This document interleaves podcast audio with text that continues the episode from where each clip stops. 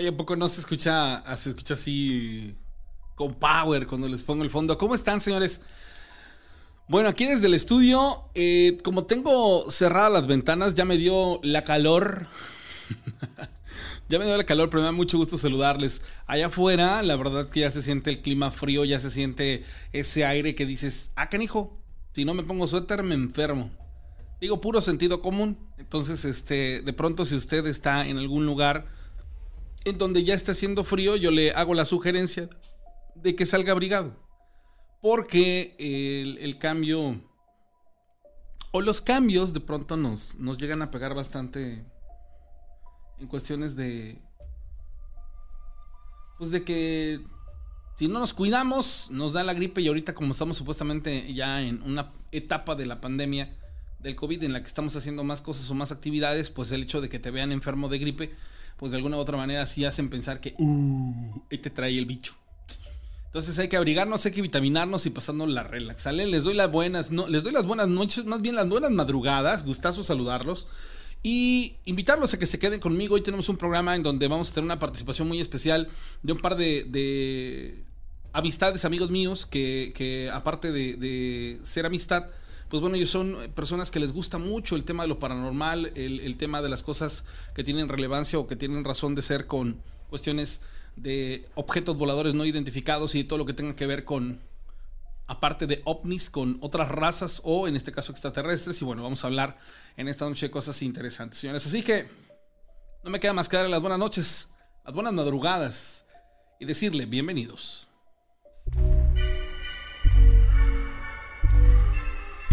Historias de miedo, esta es la novena temporada.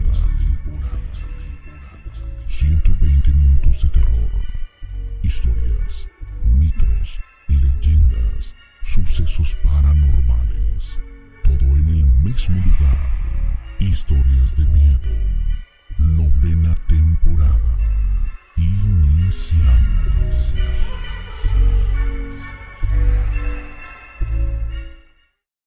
Bien, señores, estamos de regreso y un placer saludarlos a toda la gente que está conectada en YouTube. Sé que apenas estamos arrancando, pero bueno, la verdad que quiero aprovechar antes de, irme con la llamada, pues a, las personas que ya están conectadas, gente que siempre eh, se conecta de primera mano. Saludo a Isa, que seguramente hoy, bueno, pues después de trabajar va a disfrutar de las historias. A Casti Cast, a Beth, a Rosy, a Silveón, a Héctor Rafael, dice saludos Rana desde Coatzacoalcos, Veracruz.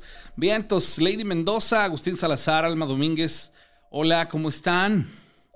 A Cris, a Emilio Hernández, a Jorge Sánchez, a Iván Lázaro, a Eduardo Galván. Eduardo, oye, bien, bien chido, Eduardo, la neta, muchas gracias en esos últimos días, súper cooperativo, me, parece súper chido de tu parte.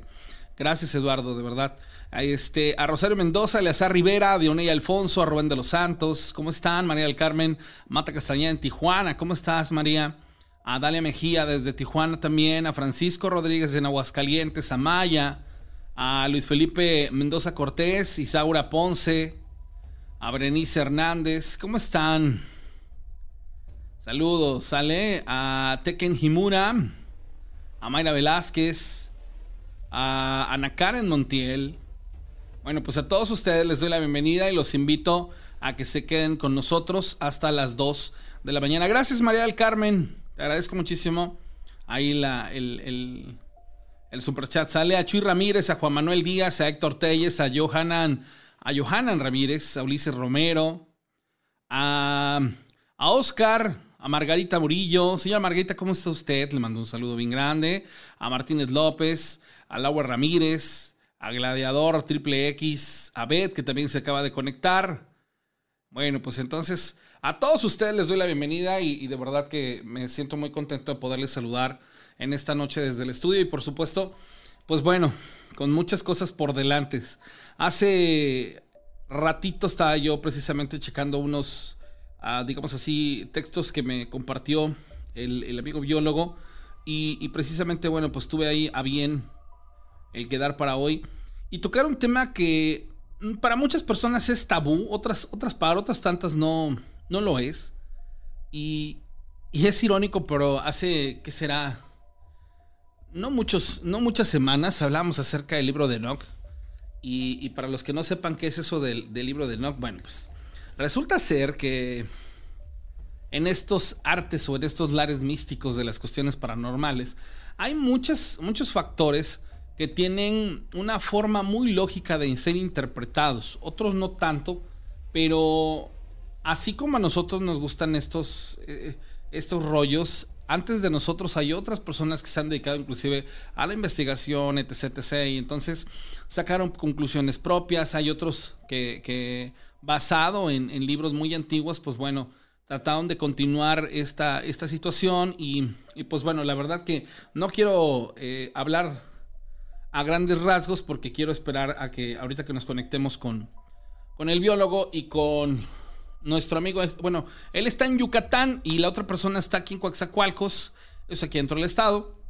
El famoso turco, él es profesor de universidad y bueno, vamos a platicar acerca del tema de los vampiros, ¿sale? Pero mientras tanto, si usted quiere contar una historia, si usted este, nos dice pues que le gustaría estar con nosotros, ¿sale? Eh, también aquí en la cabina. La otra vez me, dijo un, brother que le hubiera gustado este, venir aquí al, programa, pero me hizo el comentario de que a él le gustaría estar nada más en, la presión de los controles, que no le gustaría salir a cuadro. Entonces yo la verdad lo que hago es una invitación para la persona que quiera venir, pero que quiera venir a aparecer aquí en el programa. Digo, la verdad que con esa situación lo hago, bueno, más bien con esos, o por eso es la invitación, para que vengan conmigo y este...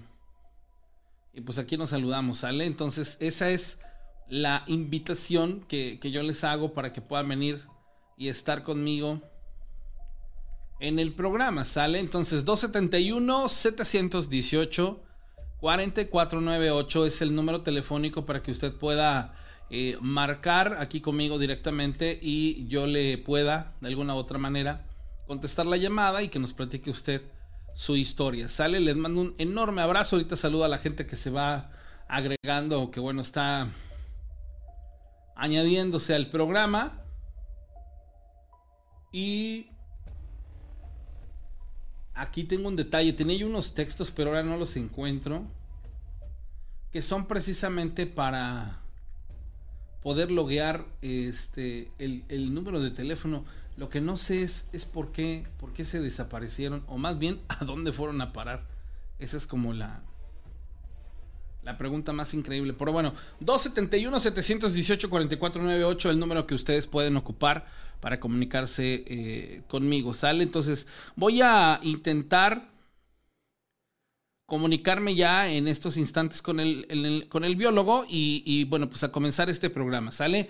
Eh, prepárense ahí toda la gente que de pronto algún día ha tenido, eh, digámoslo así, como que la curiosidad sobre este enorme tema que tiene que ver con, con los vampiros. Y pues bueno, habrá muchas referencias o muchas cosas eh, que platicar a lo largo de las próximas dos horas. Ustedes saben que tenemos la oportunidad de estar hasta las 2 de la mañana. Realmente yo me podría quedar con ustedes hasta las 3, 4, 5 de la mañana. Total, estoy a un brinco de mi cuarto. Entonces, pues bueno, lastimosamente no pude conectar la, la llamada telefónica.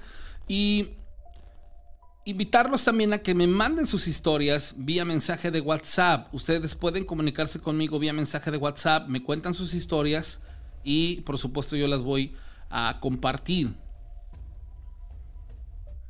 en el programa. Sale, el día de ayer nos compartieron algo bien interesante. Hablamos acerca de, de los muertos que supuestamente tiene que haber en las construcciones y de ciertos aspectos que se manejan digamos así como que para, para buenos augurios y para malos augurios, ¿no? Bueno, cosas que nos, nos de alguna u otra manera denotan que son cosas eh, malas en este tipo de, situaciones.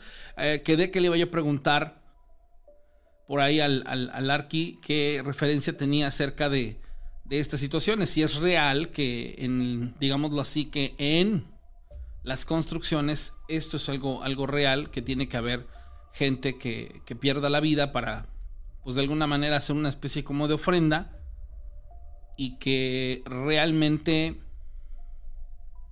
pues, esta sea la razón por la cual las cosas no, no se, no se caigan, ¿no? Pero bueno, son de esas cosas que dices, ah, caray. ¿Será cierto o no será cierto? Pero bueno, saludos a mi buen amigo Fernando Figueroa, a Ismael Luca Padillas, a Migue, a Eduardo Hernández. Dice, Enoch es el único humano que ha llegado a convertirse en un arcángel. Les decía que hay un montón de cosas bien, bien interesantes este, en este rollo. Saludos a José Segundo. No, hoy no estoy en la radio. Yo tengo la gran ventaja que no trabajo en radio el, sábado ni el domingo. Tampoco el pavo, bueno, por lo menos en el turno nocturno, él sí lo hace el día de mañana, domingo a las 8 de la mañana. Saludos a Ariam, estilista. A Vicky Galicia, ¿cómo están? Buenas madrugadas. A Pablo Huerta. A María del Carmen. A Omar Rodríguez, saludos desde Durango. Saludos, un abrazo hasta, hasta Durango. A Lucio Zamora, buenas noches. A J. Amex, lindo, lindas noches. Saludos a Castillo a todos los que están conectados. Alina Castillo, bueno, entonces, pues prácticamente estamos iniciando las historias. Aquí no tenemos ningún detalle porque pues no tenemos ninguna clase de preocupación en la transmisión. Entonces estamos de acuerdo que puede pasar muchas cosas interesantes. ¿Sale? Voy a intentar comunicarme con la otra persona, ¿sale? Ustedes ayer lo oyeron porque nos platicó una historia bastante interesante. Sin embargo, pues bueno, vamos a, tratar de contactarlo ahorita. Saludos a Narly. Hola Narly, ¿cómo estás? Placer enorme poderte saludar en la conexión. A Enrique Tepole, que se está conectando a nuestra transmisión. Sale. Hola Turco, ¿cómo estás? Buenas noches. Buenas noches, ¿qué pasó? ¿Cómo estamos? Excelentemente bien. Me imagino que el biólogo ya te comentó que él, él tenía la enorme intención, desgraciadamente no pude enlazar la llamada con él, para trocar un tema que, que, era una extensión de las cuestiones paranormales y de los otros temas que también hemos abordado ya o últimamente en el programa. En esta ocasión, pues bueno, era el hablar acerca de los vampiros y, y me decía que, bueno, hiciéramos o interlazáramos una llamada a los tres para platicar de este tema. Sin embargo, al no ser posible, bueno, pues te puedo contactar a ti y quisiera iniciar esta, esta emisión o bueno, este programa precisamente contigo en este tenor. Ahora bien, yo sé que tú eres profesor de, universidad y que tienes muchos años dando ponencias de cuestiones de, asuntos eh, eh, que tienen que ver con vida extraterrestre, con ovnis y todo lo demás, pero también con cuestiones eh, paranormales. Primero que nada, y, y, para referencia del público, en los otros programas o en programas pasados, ustedes han escuchado al amigo Luis, que bueno, en realidad nosotros lo conocemos como el turco. Esto, esto del turco José Luis, José Luis Lomar, pero bueno, a ver, dime una cosa, turco. Este, este apodo del turco viene a raíz de qué? Pues lo que pasa es que por parte de mi papá nosotros tenemos sangre turca, de ascendencia turca. O sea que yo soy mexicano, nacido aquí y mi familia pues es mexicana, pero por ahí tenemos una línea de familia que vinieron de Turquía pues a principios del siglo pasado. Ya. Entonces, es un apodo heredado, sí, a mis, a mis abuelas, abuelas, a mis tías, que eran así como que altas, pero eran de trenzas, ¿eh? déjame decirte que muy mexicanas, pero eran blanquitas, de ojos de color y todo, le apodaban las turcas. Ah, bien, bien, bien. Sí, así es. Entonces somos una, una, un mestizaje muy interesante porque somos mexicanos, pero por ahí tenemos una línea de sangre turca y pues es un apodo heredado, ¿no? Es de familia, pues.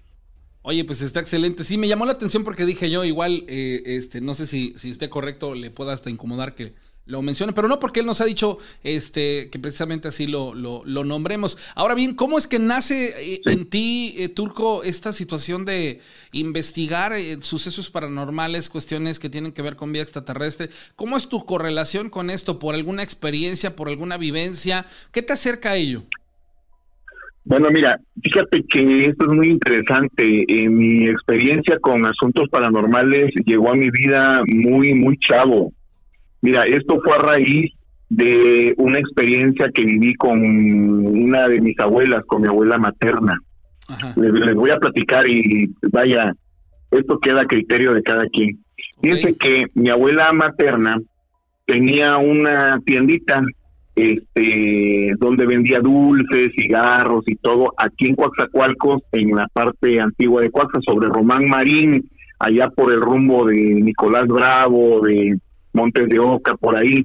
Para los que son de Coaxacualcos ya han de estar ubicando. Por ahí hay un parquecito que todavía subsiste y donde hacían bailes hace muchos años. Y ahorita pues creo que hay juegos para niños y todo. Por ese rumbo, mi abuela materna tenía una tiendita y en la noche ella vendía cenas, vendía antojitos, empanadas, tacos dorados, panuchos, garnachas, todo lo que se hace por acá en el sur que es muy, muy típico. Entonces yo viví con ella un tiempo y yo le ayudaba. Y resulta que una noche, yo tendría, para esto les aclaro, como unos siete, ocho años, no llegaba yo a los diez años.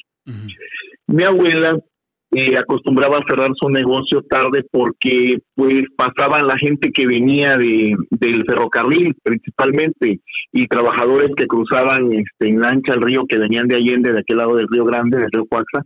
Entonces pasaban y compraban su cena o se quedaban a cenar ahí, o sea, los trasnochados. Y pues ahí es donde mi abuelita pues captaba un poco más de, ingresos, ¿no? Y resulta que una noche, ya, ya tarde, ya iban a, rayar las 12 de la noche, me dice mi abuelita, oye hijo, yo creo que ya no hay nadie, ya veo la calle vacía. Y en aquellos entonces, quedarse hasta las 11, 12 de la noche era muy, muy tarde, ¿eh? porque como que eh, aquí el movimiento, y creo que así era en gran parte del país, pues se acababa como a las 9, 10, o sea, era otra época, pues. Pero nosotros nos quedábamos vendiendo hasta tarde. Entonces yo en esa noche le dije, bueno, está bien, ya me puse a recoger las bancas, las mesitas que teníamos afuera, cuando en la distancia, allá en la oscuridad de la calle donde había un foco, vi que venía un, un señor. Entonces yo le dije, abuelita, ahí viene un, un señor, a lo mejor quiera comprar algo. Y me dijo, bueno, lo esperamos. Y se acercó, se acercó, pero nos llamó la atención porque era un señor alto, de tez blanca pero pálido, muy bien vestido y traía un portafolios. Entonces se acercó y le dijo a mi abuelita, señora, ¿qué tiene de cenar? Y ya mi abuelita le dijo, no, pues tengo empanadas, todavía tengo tostadas, X, Y, Z. Y le dijo, no, pues quiero cenar. Le ordenó y de ahí me pidió un refresco, se sentó, pero muy a gusto, muy serio. Entonces, este, mi abuelita lo atendió todo, no, no dijo nada más, cenó, terminó, se levantó y pagó, y de ahí se fue y se perdió en la oscuridad de la calle. En aquel entonces, Coaxacualcos tenía ya trazadas sus calles, pero en algunos barrios pues eran de tierra, más. Entonces había un farol en cada esquina de cuadra, no como ahora que ya hay mucha iluminación. Bueno, se perdió y me dice mi abuelita, oye, ¿viste que ese señor estaba muy pálido? Y le dije, sí, la verdad que no me pareció que fuera de por acá del sur, o sea, de esta región. Se me hace que, pues a veces de otro lado, ¿no? Platicamos, levantamos todo y nos fuimos a acostar. Al otro día mi abuela fue al mercado y compró el diario de aquí de la de la localidad. En aquel entonces era famoso el diario El Sotavento. Pues de ahí apareció el diario del Istmo por la región y todo. Cuando regresó del mercado me dice mi abuelita, ¿qué crees? Y le digo, ¿qué? Que el cliente que atendimos anoche ya estaba muerto. Ay, caray. Y yo le digo, ¿qué? Y me dijo, sí, mira, mijo. Y pues yo ya, ya sabía leer. Y yo me acuerdo que me mostró una foto donde a este cuate lo persiguieron por el rumbo de la estación aquí en Coaxacualcos y por cuestión de drogas o algo así decía, ya no recuerdo bien la nota, tiene muchísimos años de esto, pero sí decía que lo habían perseguido lo habían llevado al hospital herido de bala porque los policías le, lo lograron balear y ahí se murió. Pero él murió antes de las 10 de la noche y él pasó con nosotros a la medianoche. Y pues fue algo que, que nunca, nunca me lo expliqué, porque yo era un chamaco. Pero mi abuelita me dijo, te voy a pedir un favor, hijo, no lo comentes con tus primos ni con tus hermanas, no se vayan a espantar. Y eso lo guardé por, por mucho tiempo, ¿no? Pero a partir de ahí me arrancaron una serie de, de, sucesos en mi vida y ahí fue donde me, pues me fui dando cuenta que tenía yo la capacidad de percibir lo que otras gentes no percibían. Pero con eso inició, o sea que históricamente con eso, con eso empecé yo. Posteriormente empecé a ver entes, por ejemplo, sobre todo en las noches de tormenta, que, que hay mucho viento y todo, Ve- veía yo siluetas en las ventanas, una, un día en la, en la sala de mi casa, vi a un, un familiar que acababa de morir hace unos meses y lo vi clarito que estaba parado ahí.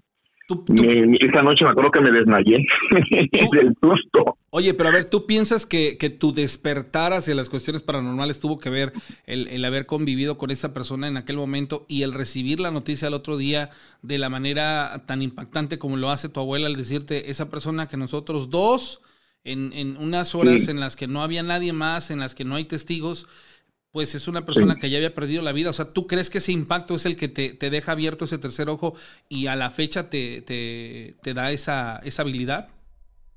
Sí, definitivamente, definitivamente, porque a partir de ahí, de vez en vez me empezaron a suceder cosas, entonces yo le dije a mi mamá grande, porque nosotros quedamos huérfanos chicos, entonces la mamá de mi papá nos terminó de criar, que era nuestra, nuestra madre, nuestra mamá de crianza.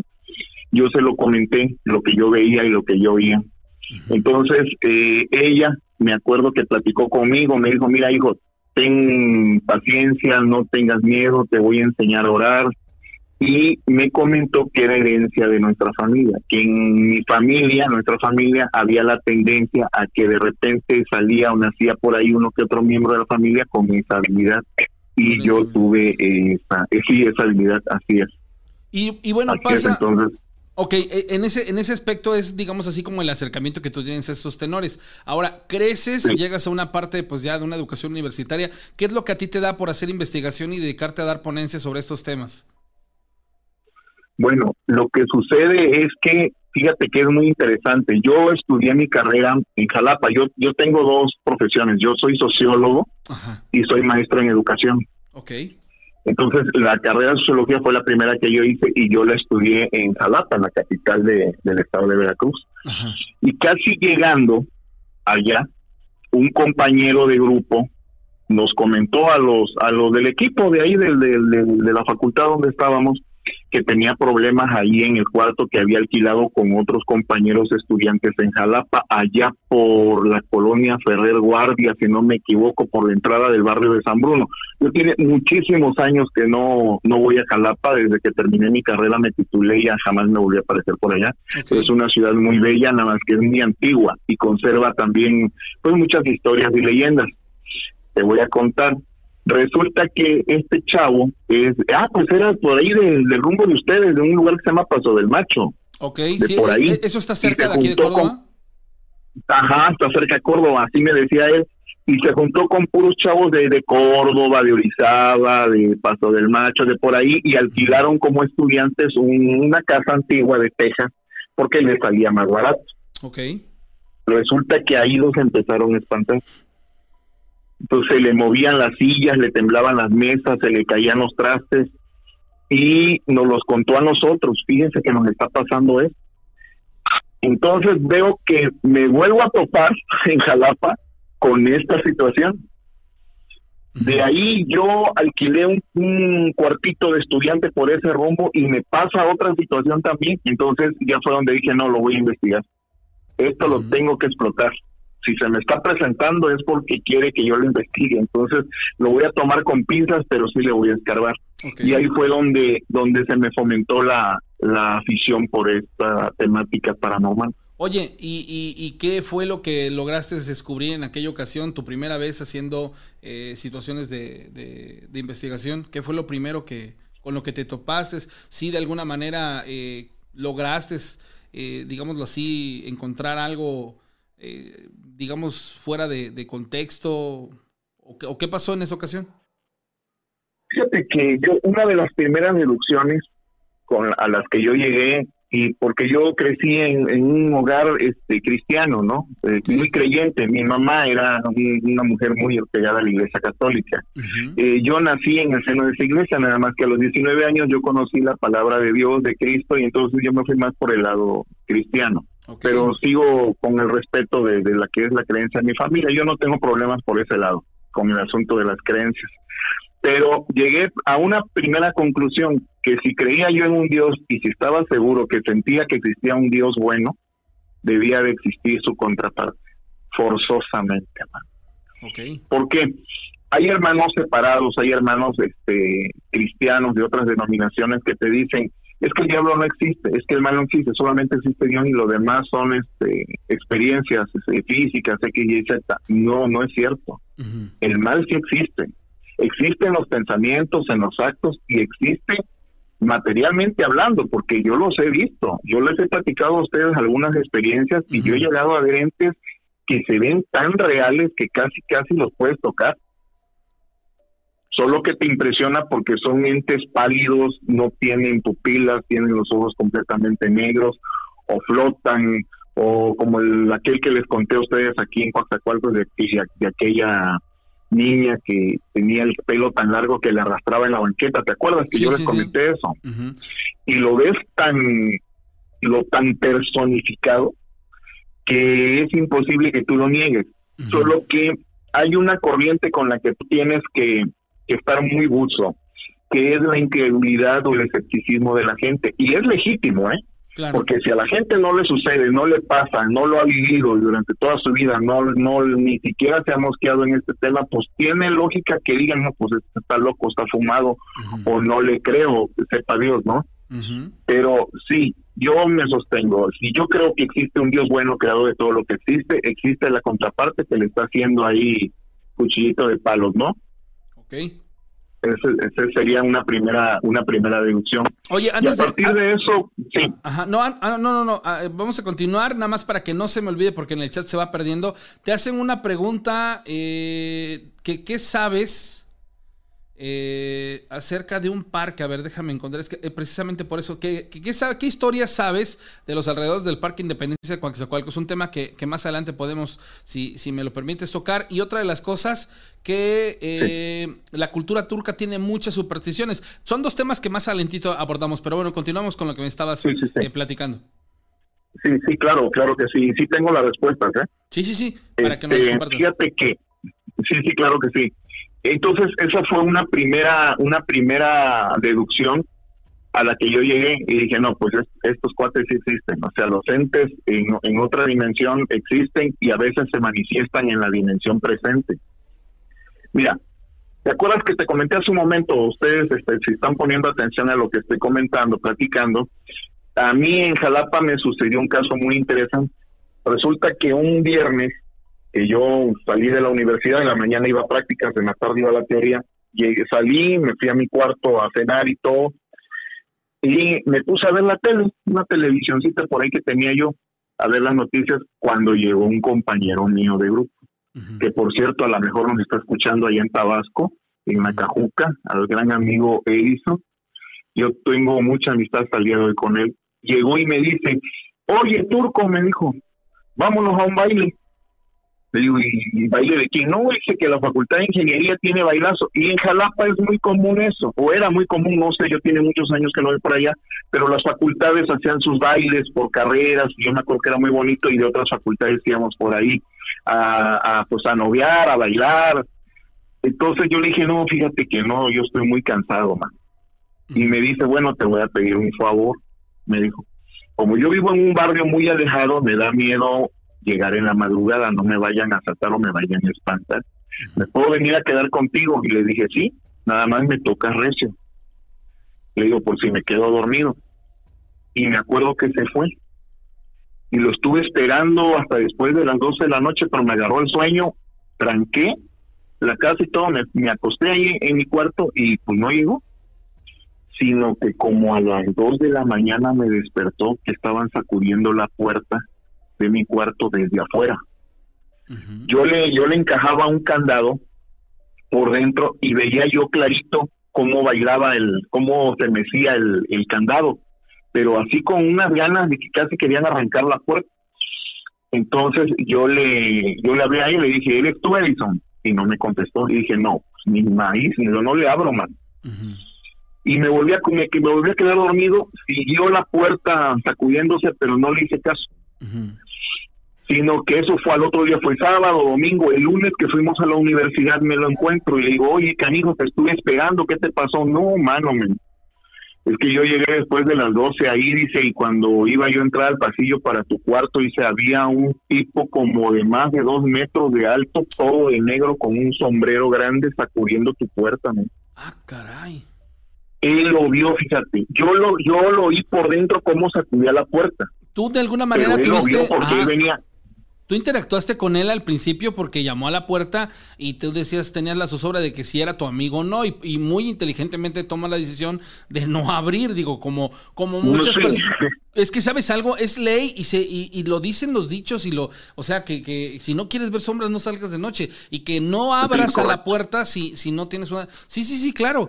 Ahora, esta persona, a él sí le toca llegar y ver al personaje prácticamente eh, en, en contra de, de- de lo que tú estabas viviendo, ¿no? O sea, tú de este lado Sí, no lo veías. Al mismo tiempo yo lo estaba viendo por dentro y él lo estaba mirando por fuera desde el, desde el pasillo largo de la calle, desde ahí, y le dio miedo. Claro. Entonces se regresó a la avenida principal, tomó un taxi y siempre sí se fue hasta su, hasta su casa, ¿no? Ajá. Pero sí me dijo que estaba muy espantado, que, que se le hizo muy impresionante la, la figura de ese, de ese ser que estaba por ahí. Y ya no entró. Cuando yo se lo platiqué al dueño, yo se lo platiqué al dueño y me dijo, es que en este barrio, me dijo, en el barrio de San Bruno y los que son de Jalapa no me dejarán mentir, todo este rumbo pues son- es una zona muy antigua, muy antigua, hay muchas casas, o había en aquel entonces muchas casas de teja antigua. Este, todavía me acuerdo que pasaban los burritos con sus frutas y todo, era muy muy bonito, muy típico en aquel entonces, pero pues imagínate cuántas historias se tejieron ahí desde pues desde la época colonial, ¿no? Prácticamente. claro. Entonces, este, pues son acumulaciones de energías que quedan ahí, porque esa es la otra deducción a la que yo llegué Ujú. a lo largo de mi vida, que esta serie de entes no nada más son figuras o no nada más son visiones, son una forma de energía. Y creo que eso ya lo habías platicado tú también, ¿no? En alguno de los programas. Sí. O sea, así como la buena vibra que decimos nosotros, es que tiene buena vibra, eso es una energía positiva. Pues los entes emanan energía negativa. Recordemos y eso que- es lo que tú, lo que uno ve. Eh, Recordemos que siempre les he mencionado que toda clase de situaciones paranormales se van a dar en vibraciones bajas y esas vibraciones, digamos, a, a lo neutral que tenemos los seres humanos para poderlas percibir, tenemos que también tener nosotros un bajo astral y una herida, llamémosla así, espiritual. Por, por herida no me refiero a que te hayas cortado, no, me refiero a que tengas de alguna u otra manera un vínculo con la sugestión o, si no es la sugestión, un vínculo con alguna situación que haga que tu mente, eh, digamos así, esté desconectada del equilibrio al que normalmente estás acostumbrado y entonces permitas que ese vuelco de energía negativa llegue y te, te, te impregne o en este caso se adhiera. Y ahí es en donde comienza como que digámoslo así, la, la comunicación pues con este tipo de, de personajes, que resulta hasta eso muy interesante porque tiene que ver con ondas electromagnéticas y etc, etc, que, Sí. que bueno, ya más Sí. adelante platicaremos. Pero bueno, ok, y continuando, Sí, ¿qué sí, pasó? Es verdad, es verdad. Bueno, pues entonces llego a esta otra deducción de que son energías, energías de bajo astral. Definitivamente tú lo acabas de decir ahorita, ¿no? Sí, Mm, hay otra situación a la que yo llegué. Si no tenemos la preparación adecuada, el conocimiento adecuado y por lo menos la actitud y la fortaleza de espíritu, de fe, no enfrentemos estos fenómenos. Ese es un error garrafal, man. Definitivamente. Yo he tenido conocidos que les han pasado cosas y se ponen valientitos y luego terminan hasta poseídos, man. sí, Entonces hay que tener mucho, pero mucho cuidado con esto. Y hay que leer, hay que leer, hay que asistir a conferencias. O sea, verle el lado amable y el lado serio, porque hay gente que lo toma relajo, ¿no? Y dice, estos ya están fumados, o a veces ya hay que tomar, o ya se treparon al avión, ¿no? ¿Sabes qué Pero creo que... haciendo a un lado eso, Ajá. sí.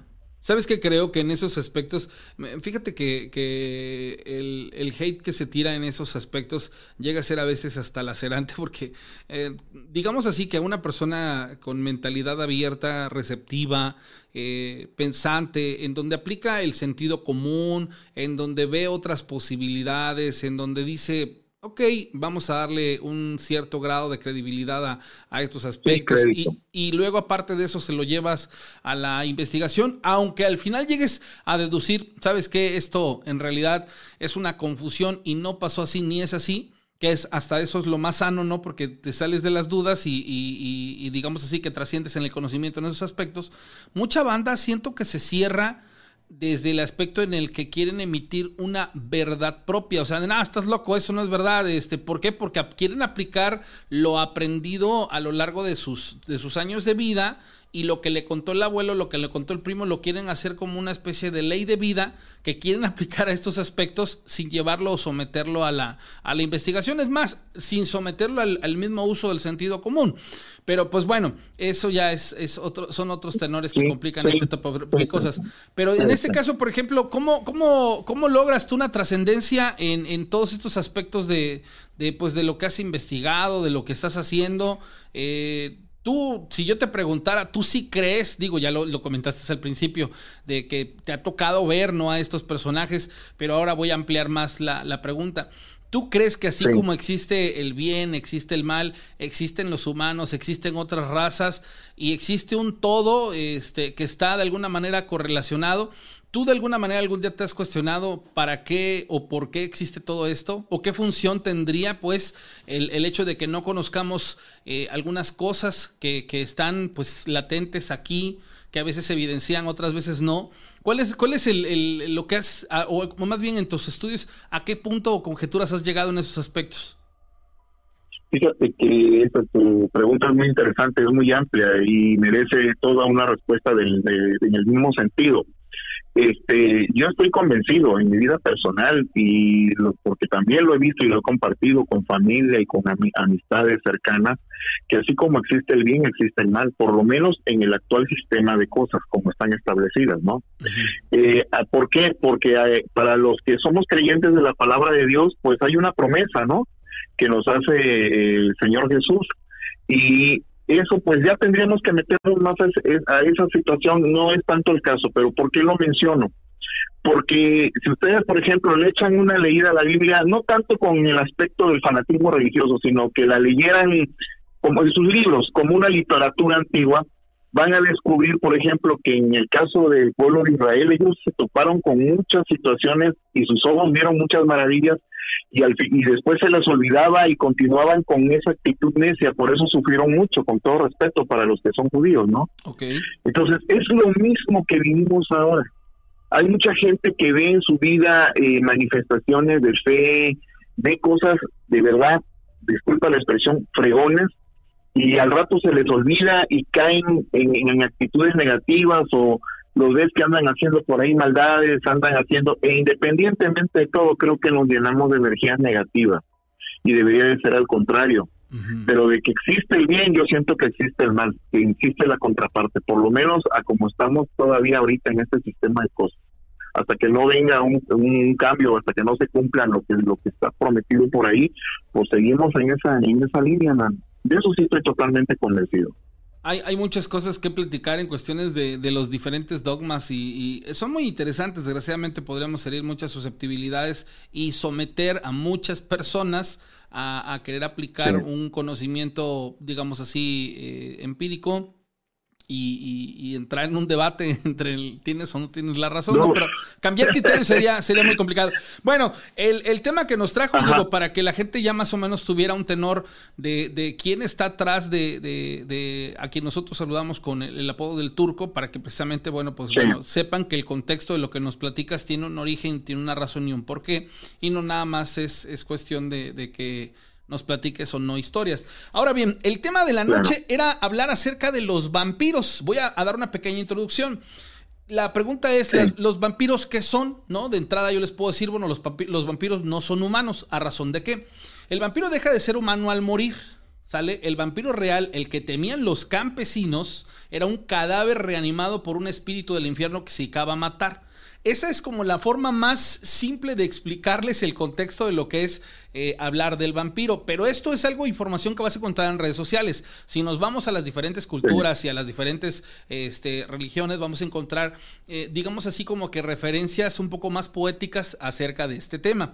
Pero por favor, quiero que, que me hagas los honores, Turco, y me platiques este, acerca de este tema.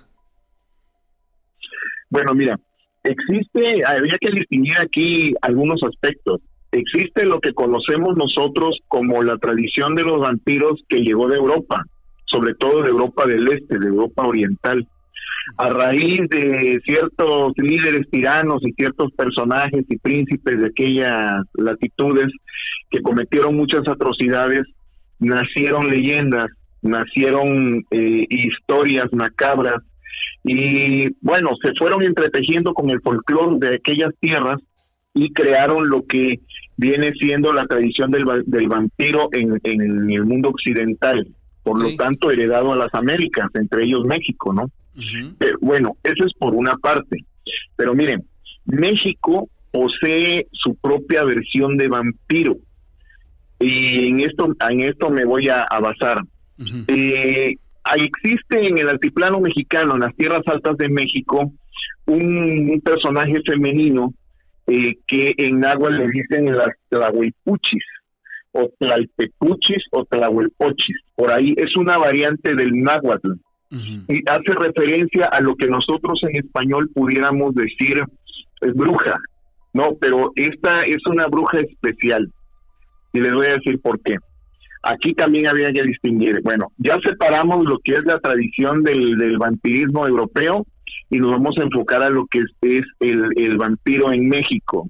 Y eh, qué lástima que el compañero este Armando, que es el biólogo, no se haya podido enlazar porque en la, en la cultura maya existe el personaje del vampiro y mucho antes de la llegada de los españoles.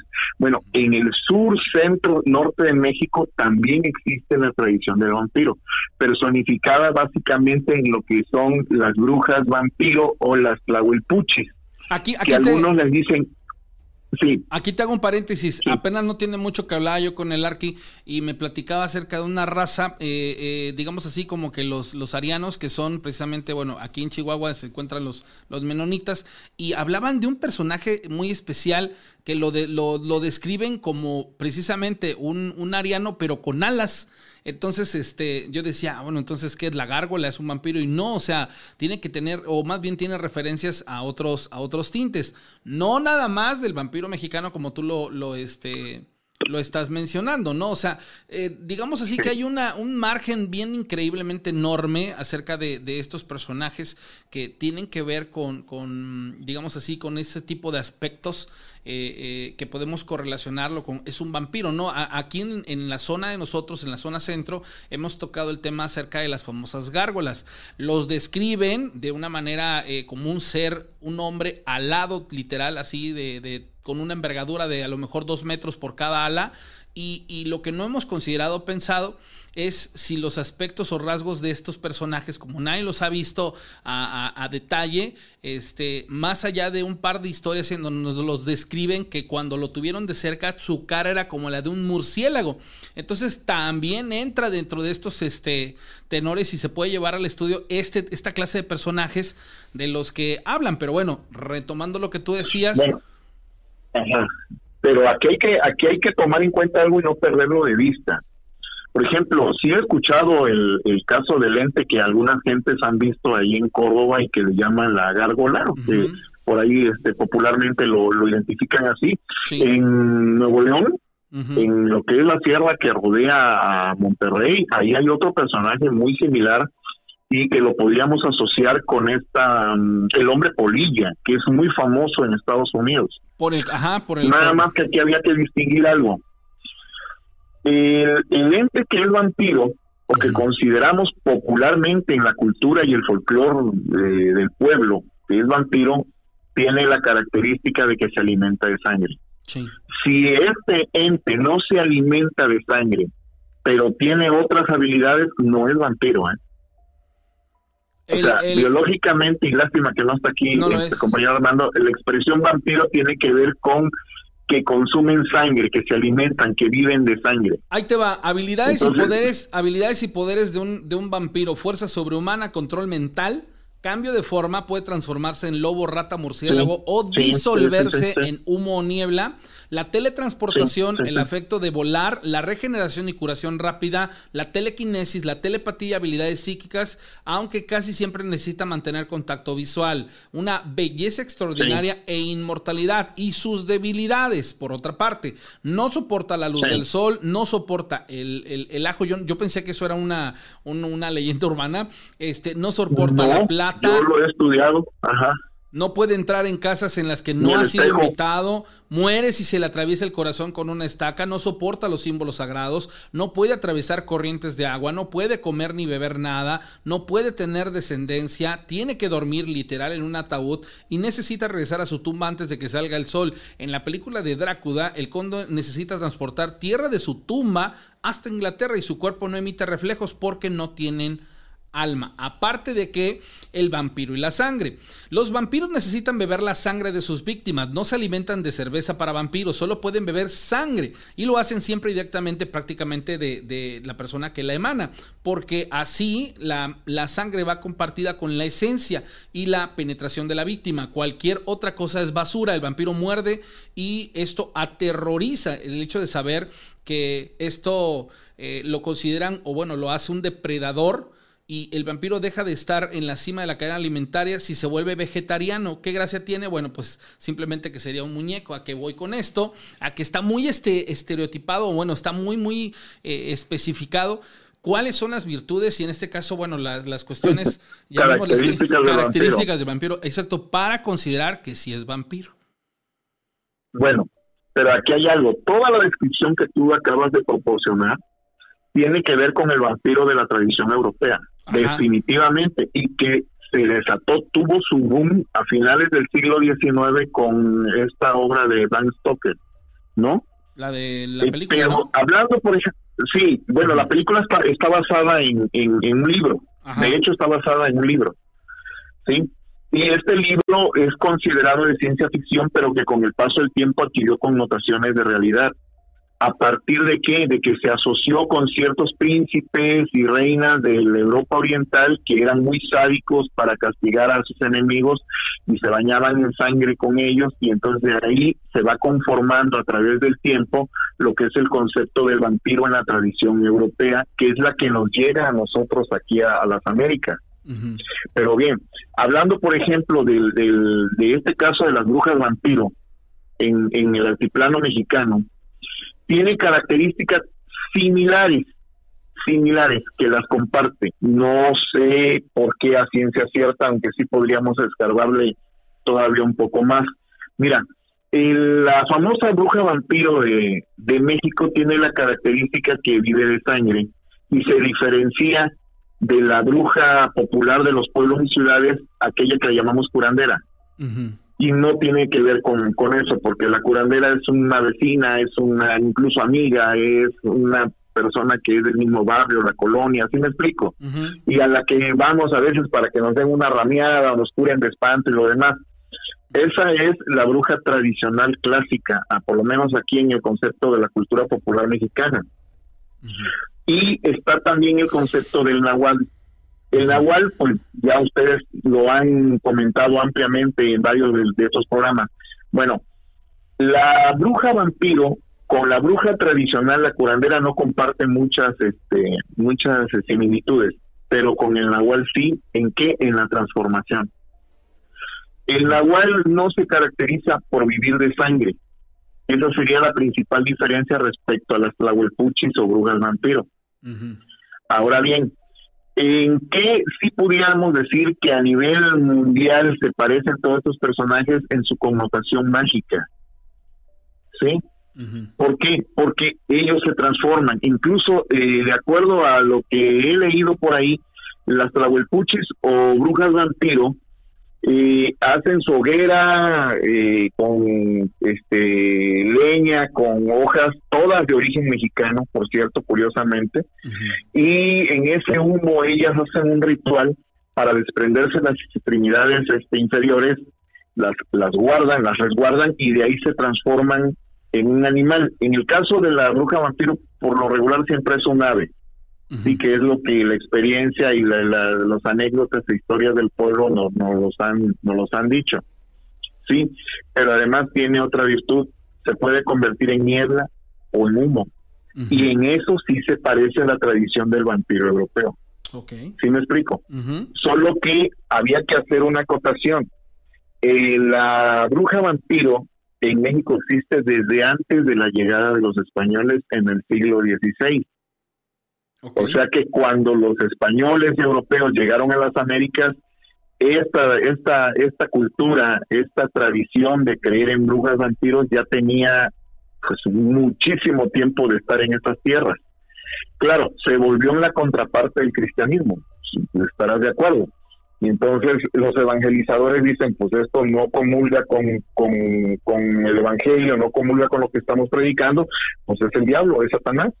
Y es cuando adquieren estos entes la connotación satánica, la, la connotación diabólica. a partir de la llegada de los europeos en el siglo XVI. Si no fuese, si no fuese esa manera en la cual se le puede denostar al, al, personaje, ¿qué razón tiene de existir un personaje vampiro? O sea, en sus características, ¿hacia qué lo podemos inclinar? Este, la razón de existir de, la, de las brujas vampiro, eh, hablando específicamente en este caso, es una pregunta muy, muy difícil de responder. Muy difícil. Eh, si nosotros, por ejemplo, este, le echamos una revisada a la historia, ¿qué fue lo primero que hicieron los evangelizadores este, españoles? Pues quemaron muchísimos archivos y bibliotecas de, de los pueblos de la Mesoamérica por ejemplo, en, la zona maya fue una destrucción bárbara lo que hicieron con todo ese acervo cultural que tenía, con todo lo que ellos habían registrado a través de los años y del tiempo. Lo mismo pasó en el centro del país. Entonces, muchas de estas sabidurías, tradiciones, historias, créanas o no, se perdieron. Que era una recopilación del conocimiento y sabiduría de los antepasados y que venía este, evolucionando Ahora, recordemos que de todo el continente americano, México y parte de Centroamérica tuvo el tremendo privilegio de que sus pueblos aprendieron a leer y a escribir. Okay. ¿Sí me explico? Los que nos dieron en la torre fueron los europeos al destruir todos esos jeroglíficos, escritos, acervo, porque pues ahí se perdió mucho, mucho de la historia, mucho de la tradición y muchas de las explicaciones fantásticas o no, créalas o no, que ellos tenían respecto a fenómenos, por ejemplo, como el de las brujas vampiro, porque pues yo le he buscado, pero no encuentro aún una respuesta satisfactoria que me diga cuál sería la razón de existir o cuál sería el beneficio o en la cadena o en el sistema del, mundo que ellas encajaran ahí, ¿no? Pues alguna razón, algún motivo debe de haber para que todavía subsistan en algunos pueblos y que quizás en el pasado debe haber sido tremendo, imagínate. Hay, una situación que, a mí me hizo pensar, bueno, fíjate, hace, hace tiempo hablábamos acerca de estos temas que tienen que ver con, con vampiros, y fíjate que yo tenía un pensamiento, a lo mejor igual si lo quieres ver así como, como locochón o, que tiene que ver con, con otras cosas, pero lo, traté de correlacionar. Eh, digamos que hace no, mucho tiempo tuvimos la oportunidad de estar en un lugar aquí en Tezonapa, que, es cercano también a Córdoba, Veracruz, y en ese lugar conocimos una persona que nos contó una historia de una niña que sus papás, cuando ella nace, la llevan con el tisil y el tisil le, este, le da su, ¿cómo se le llama?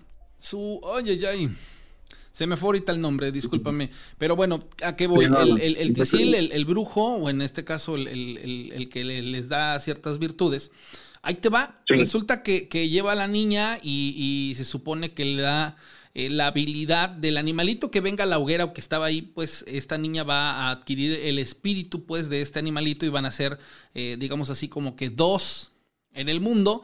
Y, y esta Eso se llama tona. El tona. Eso se llama tona. El tona. su tona. El tona. Entonces, le, le da su tona y, y, bueno, la niña desgraciadamente al pasar el tiempo, el hermanito se encuentra un pequeño venadito que andaba ahí merodeando en los, en los maizales, saca la escopeta y pum, lo mata y al regresar a su casa se da cuenta que la, hermana estaba muerta. ¿Por qué? Porque al matar al Tona, este, esta situación pues le afectaba a la, niña. Bueno, si nosotros lo trasladamos a otras culturas, y nos vamos a los Estados Unidos, por ejemplo, ahí los, los apaches, ellos encontraron que, no podían ah, hacerse de del tona de animales vivos porque corrían el riesgo de que al morir el animal también ellos corrían la misma suerte. Entonces ellos, digamos así, que, hicieron o llevaron a cabo ciertos rituales para poder tener el tona sobre pieles de animales muertos. O sea, ya el animal muerto tomaban entonces la piel y eso es lo que a ellos... Para absorber el espíritu, la esencia del animal. La esencia del animal y se podían transformar. Entonces, digamos que una, una situación convencional la, la mejoraron, la, la, perfeccionaron y lograron ellos hacer una trascendencia en ese aspecto. Si nos vamos a las situaciones estas del nahualismo, que ya son temas también muy, muy, este, muy fuera de lo que estamos contextualizando, pero viene otra cosa también bien importante. Eh, hemos descubierto, a raíz de todo lo que hemos platicado y que resulta muy interesante, que el nahualismo, por ejemplo, en México nos, nos, nos va a colocar sobre la mesa los siguientes animales. Perro, burro, guajolote, coyote, gallina. Y son como los animales a los que se les tiene acceso en la zona y esos son a los animales cerdo inclusive en los que los famosos nahuales se pueden transformar. Si nosotros nos vamos a otras culturas y a otros lugares, ahí hablamos de tigres, hablamos este de leones, de otro, de otro tipo, exactamente, de jaguares, de pumas, o sea, nos vamos hacia, hacia la zona de Sudamérica y ahí, por ejemplo, trabajan el jaguar, es más todavía, este, entonces, si tú te das cuenta, o sea, realmente siempre, siempre hemos tenido a nivel cultural esas habilidades místicas, pero que no han sido eh, de alguna manera llevadas a una eh, exhibición en donde la gente pueda decir, ah, mira, esto es, esto es tal cosa, ¿no? Y proviene de, de, tal estudio y esto se perfeccionó de esta manera y comenzó de esta manera. Digamos que todo es underground, todo es abajo del suelo, todo es subterráneo. Entonces viene esa complicación. A mí me llama mucho la atención el tenor de los, de los vampiros, te explico por qué. También platicando acerca de, infinidad de temas, este, se supone que dentro de las dimensiones distintas en las que nosotros, eh, pues de alguna manera, nosotros estamos en nuestra propia dimensión, pero se supone que hay siete dimensiones, se habla de que cuando nosotros morimos, vamos a una en específico en donde se encuentran estos personajes, los, los vampiros, y otros más. Y ahí es en donde se nos resetea el cassette una vez que a nosotros nos vuelven a dar la, la, oportunidad de poder reencarnar, porque ahí manejan la reencarnación como algo este, pues obligatorio, pero con la habilidad de, de resetearnos la, la, este, la mente y darnos. son niveles de perfeccionamiento, ¿no? Y, exacto, y aparte de darnos supuestamente la oportunidad de la trascendencia mediante una nueva oportunidad de hacer las cosas mejor. Es súper extenso este rollo, señores, pero también es bien apasionante y voy a tratar de ser muy breve antes de continuar con el aspecto de esto de, los vampiros porque lo encontré muy, muy interesante. Se supone que en este lugar en donde están estas, eh, ¿cómo llamarles? No deidades, más bien estos, estos personajes que tienen que ver con situaciones místicas, o sea, hablo de los nahuales, hablo de, de los vampiros, hablo de las brujas, los brujos, etc. etc se supone que nosotros eh, eh, en este lugar al que llegamos, en el que se nos resetea, nos dan la habilidad de que cuando nosotros reencarnamos, al no tener recuerdos, se supone, y ya con el libre albedrío nosotros vamos a aplicar el hecho de que a lo largo de nuestras vidas vamos a tomar decisiones y esas decisiones tienen que hacernos o trascender o agarrar y decir, o, pues retroceder. o retroceder, exacto. Entonces nos tienen como en una estira y afloja que no tiene ninguna razón más que para estos personajes que son, digamos así, como, como los que se alimentan, pues, de nuestra energía, de, el hecho de que nosotros estemos en este mundo y, compartamos con ellos. Y entonces dices, o sea que soy alimento, o sea que soy un experimento, o sea que soy entonces, ¿qué no? Y entonces empieza una rebambaramba de ideas en las que dices, híjoles, me estoy perdiendo, hacia dónde me, dirijo y empiezas a encontrar un montón de cosas bien interesantes, pero a final de cuentas quedas en una penumbra eh, eh, de, información, como lo dices tú. O sea, yo he tratado de investigar acerca de las mujeres vampiro, en este caso las brujas vampiro, y dices, no hay, ¿por qué? Porque cuando llegaron los españoles quemaron todo. Y no hay tampoco quien conservase eh, esa información de, de manera más, este, sin, contextualizar algo que estuviese escrito, sino obviamente algo eh, de conocimiento eh, empírico y que se, se trascendiera pues de generación en generación. Y yo creo que hoy en día nos encontramos en esa situación de estar perdidos pues ante todas estas eh, situaciones por lo mismo, por la falta de, contexto basado en evidencias. Y al final de cuentas, ¿A dónde vamos con todo esto? O sea, ¿de qué nos sirve saber todo esto si al final de cuentas no lo podemos comprobar y no lo podemos eh, contextualizar y hacer algo más? Bueno, tengo aquí un comentario eh, que puede sonar a comercial. Para todos los que estén interesados en este tema, existe una persona mexicana que se fue a estudiar al Tíbet porque tiene ciertos dones y habla exactamente de lo que tú acabas de platicar ahorita. Que cuando te mueres, ¿a dónde vas? Habla de las dimensiones, de la posibilidad de regresar, quiénes regresan, quiénes no regresan. ¿Sí? Pudiera sonar fumado, pero la verdad que es muy interesante. Ella se llama Roxana Rivera. Ajá. Mm, si no te investigo exactamente el nombre, pero creo que sí, Rosana o Roxana Rivera. Ok. Algo así.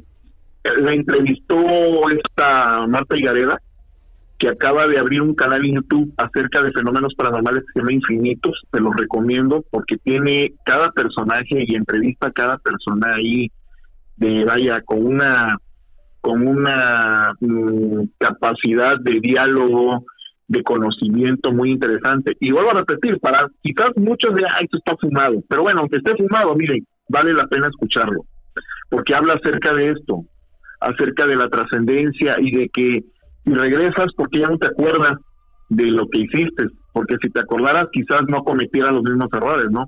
¿Cuál sería el beneficio o el no beneficio de, de acordarte? de eso, ¿no? y está muy interesante. Yo se los, se los recomiendo, eh, chequenlo ahí en YouTube.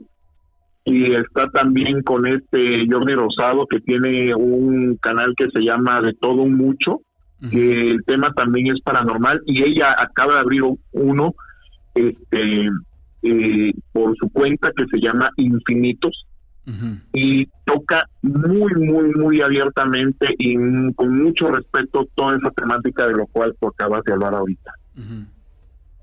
No sé si ya lo habías escuchado o alguien te había comentado. No, no, fíjate que yo todo lo que te platiqué es el alcance que he tenido a nivel mental por muchas cosas que he, deducido. Pues mira, coincides bastante con lo que ellos están dialogando ahorita en YouTube.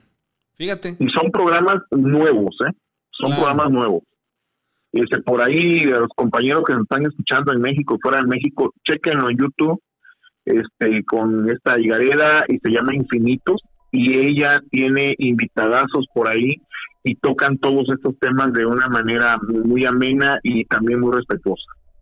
Y eso pues me, me agrada. Dice Charlie que se llama Roxana Castaños.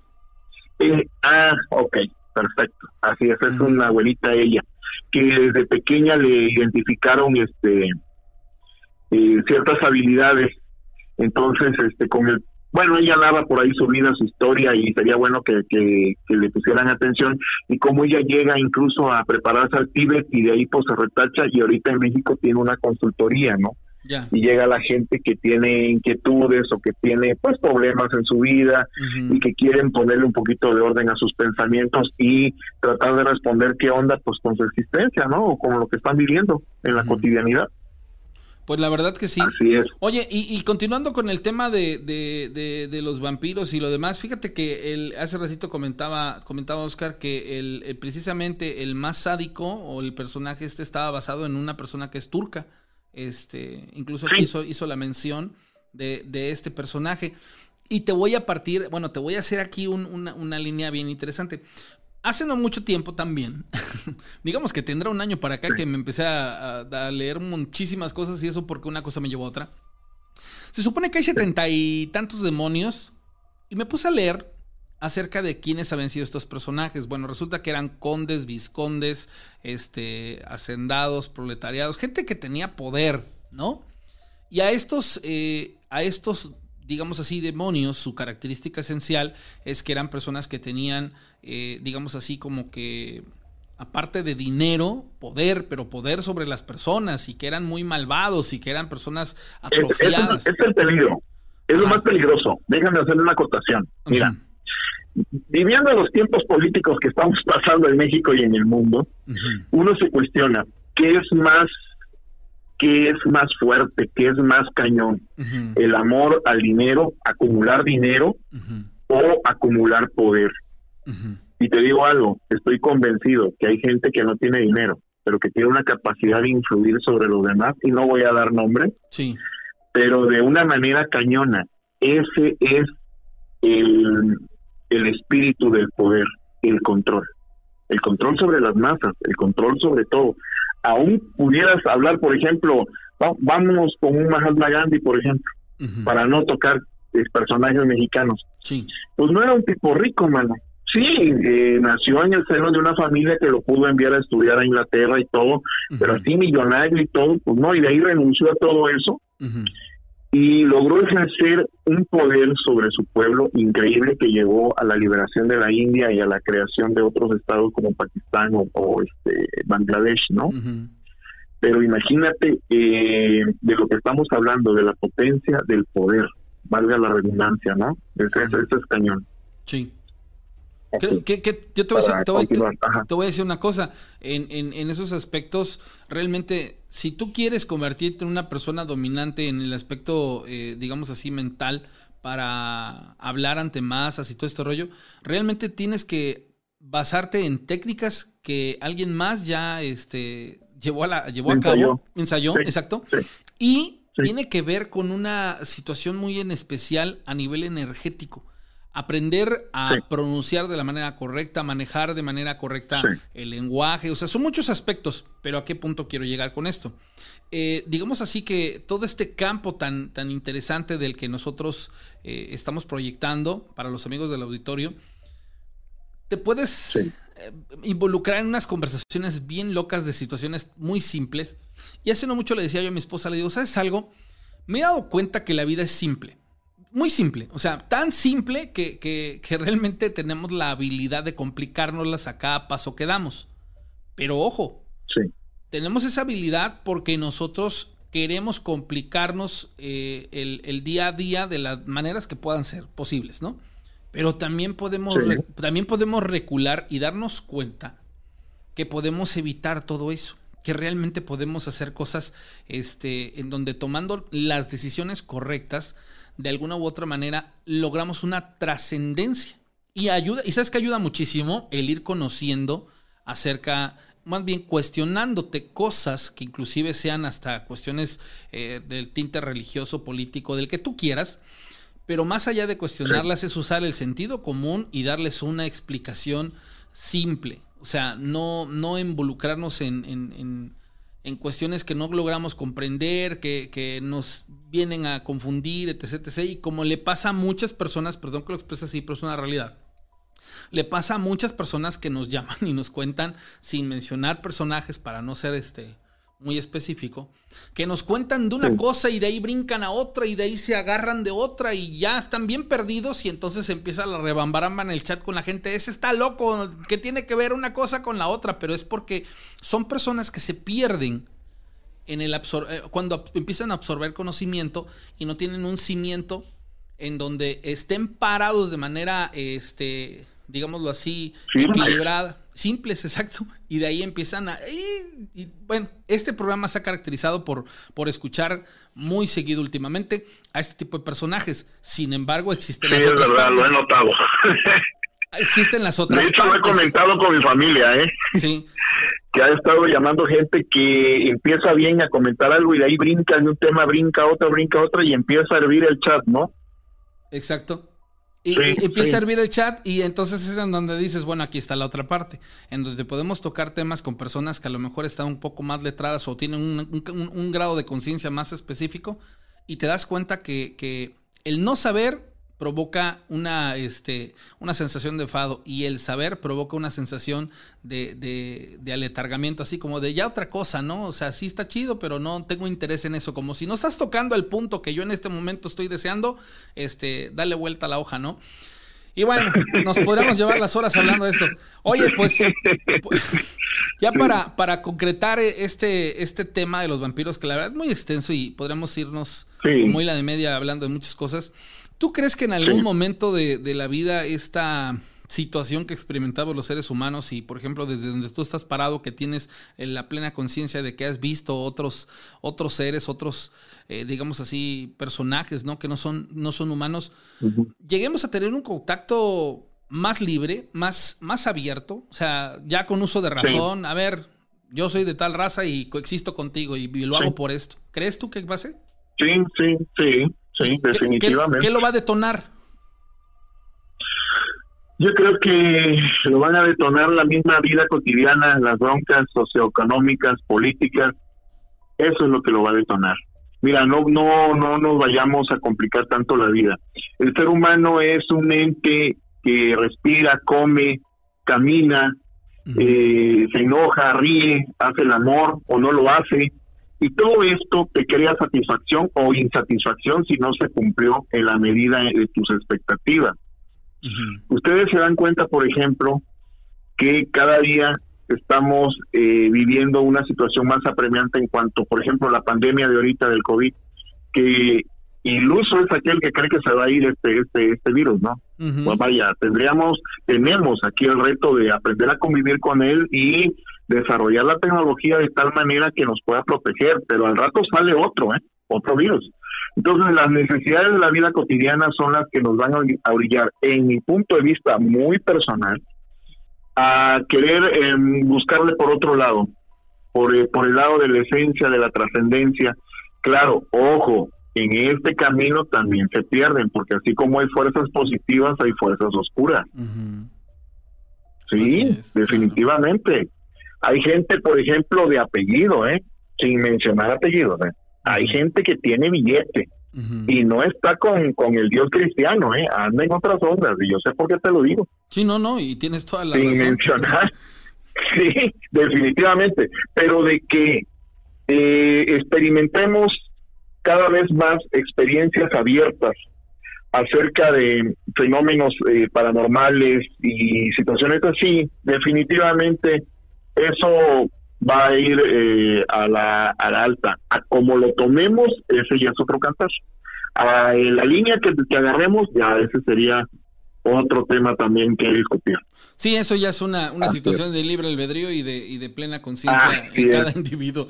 Oye, Turco, gracias por regalarme una hora de tu tiempo y muy agradecido por compartirnos todo esto, que vuelvo a insistir, son temas de mesa y son temas en los que mucha gente va a debatir, en las que va a estar de acuerdo, que no lo van a estar, en que van a querer imponer su verdad, pero al final de cuentas es contenido, es contenido que usted puede absorber y que puede definir si, si, lo, si lo complementa lo deja así tal cual, si lo cree o no lo cree, si lo aplica, si lo va usted a deshebrar o simple y sencillamente por el hecho de que en esos instantes quiera usted escuchar a, dos personas hablar de temas a lo mejor muy locos, pero así es la vida misma, o sea, todos los días hay una oportunidad pues, muy grande de crecer.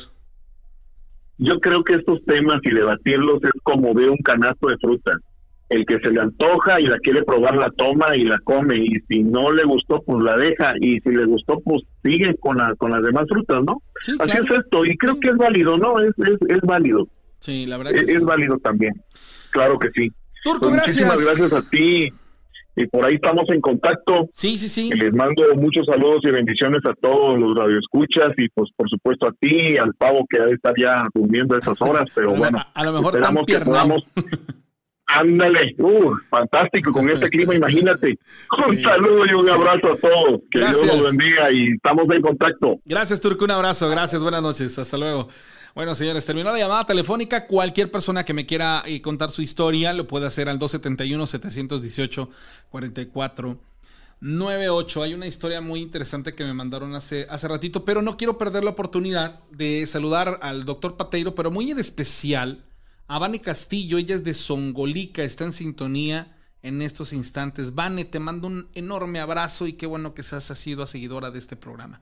Te mando un abrazo hasta Songolica, también para el doctor, que bueno, él está, está en, casa, perdón. Y bueno, gracias a las personas que se, se, van comunicando conmigo, que me van compartiendo las, las historias. En esta ocasión tengo una, pero me la compartieron en Messenger. Dice, ¿cómo estás, Rana? Buenas noches. Yo soy de Coscomatepec. Hace varios años mi hermana era relativamente pequeña, tendría 8 años aproximadamente. Una prima y ella, amigas, jugaban en un terreno baldío que había frente a una casa en el cual había un tanque o una especie de fuente. Eh, al, contiguo al, lugar este había un lavadero, pero este lavadero estaba ya en feas condiciones, estaba inclusive roto. Estaban jugando cuando en el patio del terreno de al lado escucharon un cántico. Al voltear, vieron una señora tendiendo ropa en unos tendederos y pues no se les hizo raro. Incluso su amiga mencionó que esa señora ahí vivía. No le hicieron caso, pero de repente el cántico cambió un tono como macabro. Y lo que cantaba las hizo sentir como si les estuviera llamando. En el cántico aparecía un mensaje subliminal como de niñas, vengan, vengan. Ellas voltearon y al hacerlo vieron que esta mujer ya estaba viéndolas. Sintieron escalofríos y aún más se quedaron petrificadas cuando comenzó a moverse porque no caminaba, flotaba. Atravesó un lindero que dividía los patios entre alambre y hierba como si no tuviera un cuerpo físico y fuera un fantasma. Se quedaron frías y después de eso vino hacia ellas. Una se desmayó y la otra al correr quedó tendida sobre el suelo. Cuando voltearon sentían que la agarraba. Al pasar todo esto y salir corriendo gritaron a una persona que iba pasando por la calle. Era un muchacho. Este también se quedó frío, pues pudo verla a la señora vestida de blanco y con una piel pálida, una cara muy rara y macabra. Esto que les platico fue real. Hasta la fecha las tres personas dan fe de ello. El muchacho es lamentablemente quien no puede hacerlo porque ya falleció. Pero entre esas tres amigas aún cuentan la misma historia. Esto es aquí en Coscomatepec de Bravo. Coscomatepec de Bravo, para ponerlos en contexto, es un lugar que está muy, muy cerca de aquí de Córdoba también. Y bueno, pues son pueblos mágicos que tienen historias increíbles, ¿sale? Gracias a la gente que va compartiéndonos. Recuerden 271-718. 4498, el número telefónico para que ustedes puedan compartir su historia y pues bueno, que pueda yo de alguna u otra manera compartírselas a todos ustedes. Dice, hola Rana, te voy a contar una historia que le sucedió a mi mamá mucho antes de que yo naciera. Dice, resulta ser que hace muchísimos años, cuando mi mamá estaba embarazada de mí, se separó de mi papá, persona a la que te he de decir que jamás conocí. Tendría tres meses de embarazo cuando ella tuvo que salir del lugar en donde vivía con su mamá y su abuela.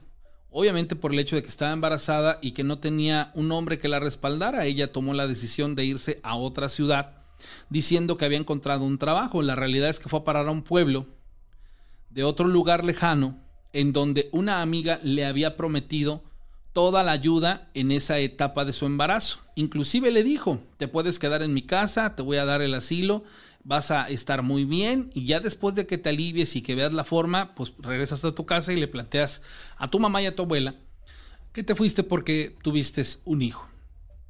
Bueno, dice, cuando mi mamá llegó a este lugar se dio cuenta que era un lugar que no solo estaba alejado de cualquier civilización, lo más increíble es que a ciertas horas de la noche se apagaban las luces de toda la comunidad que ahí vivía y no quedaba de otra más que irse a dormir con luz de velas en las recámaras. Había luz eléctrica, sin embargo, eran solo velas las que los iluminaban y cuando había, cuando había luna llena es cuando por de esa manera las personas se animaban a salir, de otra manera no lo hacían porque no había alumbrado público y eran lugares muy muy oscuros.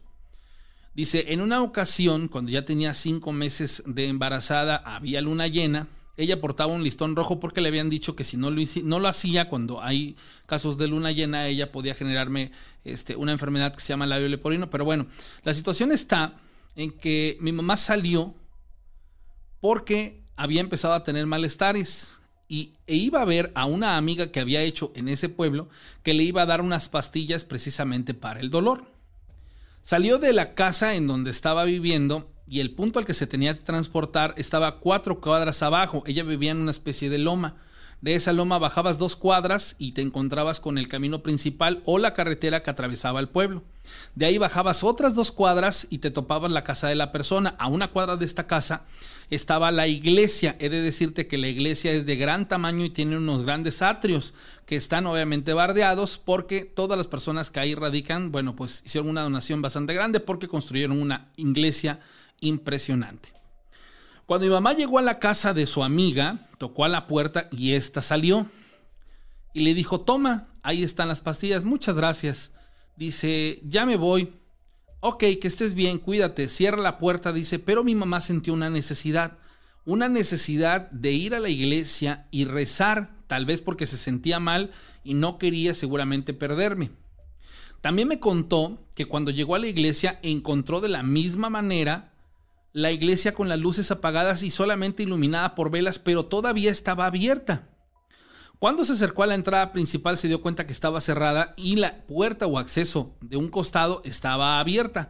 Lograba ver a unas cuatro o cinco personas en la entrada de, esta iglesia, pero que vestían una especie como de batas negras.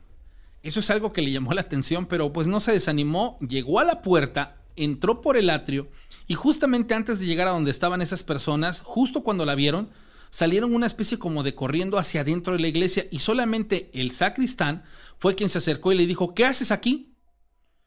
Es que quiero entrar a la iglesia. ¿Por qué vienes? Es que quiero, quiero rezar. ¿Pero por qué? Pues es que quiero rezar. ¿Pero por qué quieres rezar? Porque me siento mal. Ven en otro momento. No, no, es que quiero entrar ahora. Ven en otro momento. No te voy a dejar pasar. Pero ¿y tú por qué no me vas a dejar pasar? Porque es imposible que te deje pasar. Ahí adentro de la iglesia están en estos instantes llevando a cabo un exorcismo y es bien importante que nadie esté adentro y menos tú que mira, estás embarazada. Ah, ok, disculpe, no sabía. Ella se regresó a la casa donde está la amiga donde estaba viviendo. Pasaron la noche, ella se sintió mejor al otro día. Pasaron tres días y hasta el cuarto día fue cuando tomando café por la mañana le comentó a la amiga, fíjate que fui por las pastillas, eran como las 7 de la noche, me animé por ir a la iglesia. Pero cuando llegué, ¿tú crees que no me dejaron entrar? Había unas personas con túnicas negras. Dice que se quedó impactadísima cuando le dijo, ¿qué te dijeron? Que no podía entrar. Y después, que me tenía que retirar. ¿Por qué? Porque estaban, supuestamente dice que estaban haciendo un exorcismo dentro de la iglesia y que era importante que yo no me acercara porque estoy embarazada. Ella se quedó pensativa. Cuando mi mamá le contó, dice que solamente la miraba y le decía, vuélveme a contar exactamente qué pasó. Es que yo salí, dice, pero ¿qué hora eran exactamente? ¿Y qué hiciste? ¿Cuántos pasos diste? ¿Por dónde entraste? A ver, ¿y quién te recibió? ¿Cómo era esa persona? Le hizo muchísimas preguntas que obviamente hizo que mi mamá pues empezara a dudar como de qué cosa estaba pasando. Ella al tiempo le preguntó, oye, ¿por qué todo el mundo apaga las luces a las 7 de la noche y solamente nos sostenemos con, luces de velas? Ella le dijo, no, lo que pasa es que la cuestión eléctrica aquí es algo, algo serio, dice, la verdad apenas la acaban de conectar y, tiene que ver con una situación de, que todo el pueblo tiene que cooperar en esa manera. Dice, oye, dice, ¿y a poco se hacen exorcismos en esa, en esa iglesia? Y ella le dijo, dice, mira, dice, yo te voy a decir una cosa. Dice, nadie del pueblo se atreve a ir a la iglesia después de las 7 de la noche. ¿Por qué? Dice, porque se reúnen personas del pueblo disfrazadas con unas túnicas negras, pero no sabemos a qué se reúnen. Normalmente se dice que las personas que ahí están reunidas son los adinerados de aquí y la razón del por qué no la sabemos. Hubo un tiempo en que se estuvo desapareciendo gente, dice, pero a partir de que se hizo esa especie como de comitiva, dice, empezaron a cambiar las cosas pero no sabemos exactamente qué. Solo se nos pidió que a las 7 de la noche nosotros apaguemos las luces y que no salgamos de casa hasta el otro día. Es algo que, es una orden que el, pueblo acata. Dice, a mí se me hace muy extraño que a ti, si llegaste hasta este punto y los lograste ver, te hayan dejado regresar. Dice, es que en realidad yo no los vi. Solamente me acerqué y cuando estaba el sacristán, las otras personas se metieron rápidamente. Al que sí vi fue al sacristán, pero lo conozco perfectamente y más por, por el tono de su voz. Él me dijo, dice, vete porque estás embarazada. Vete, no puedes estar aquí. Dice, ¿sabes algo? Dice, a mí se me hace que por el hecho de que estás embarazada fue que te dijeron eso, pero honestamente dice, no sé qué otra cosa pudiera haber pasado. Dice, no sabemos nada, dice, como pueblo nosotros acatamos órdenes y, y la verdad es que siempre hemos tenido esa, esa incertidumbre de qué pasa en la iglesia después de las 7 de la noche y por qué se reúnen estas personas y por qué estamos obligados a apagar la luz eléctrica y solo a quedarnos con veladoras.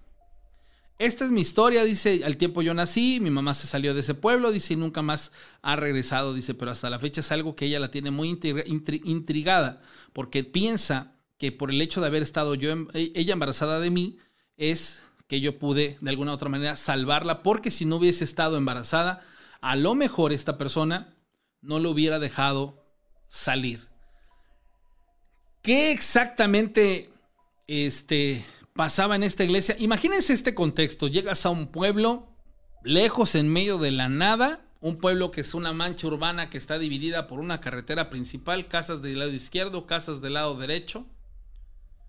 Y a las 7 de la noche, cuando ya, digamos así, con el horario de verano, pues a las 7 de la noche todavía está con luz, pero en un horario convencional como el que ahorita tenemos, a las 6 de la tarde ya está oscuro.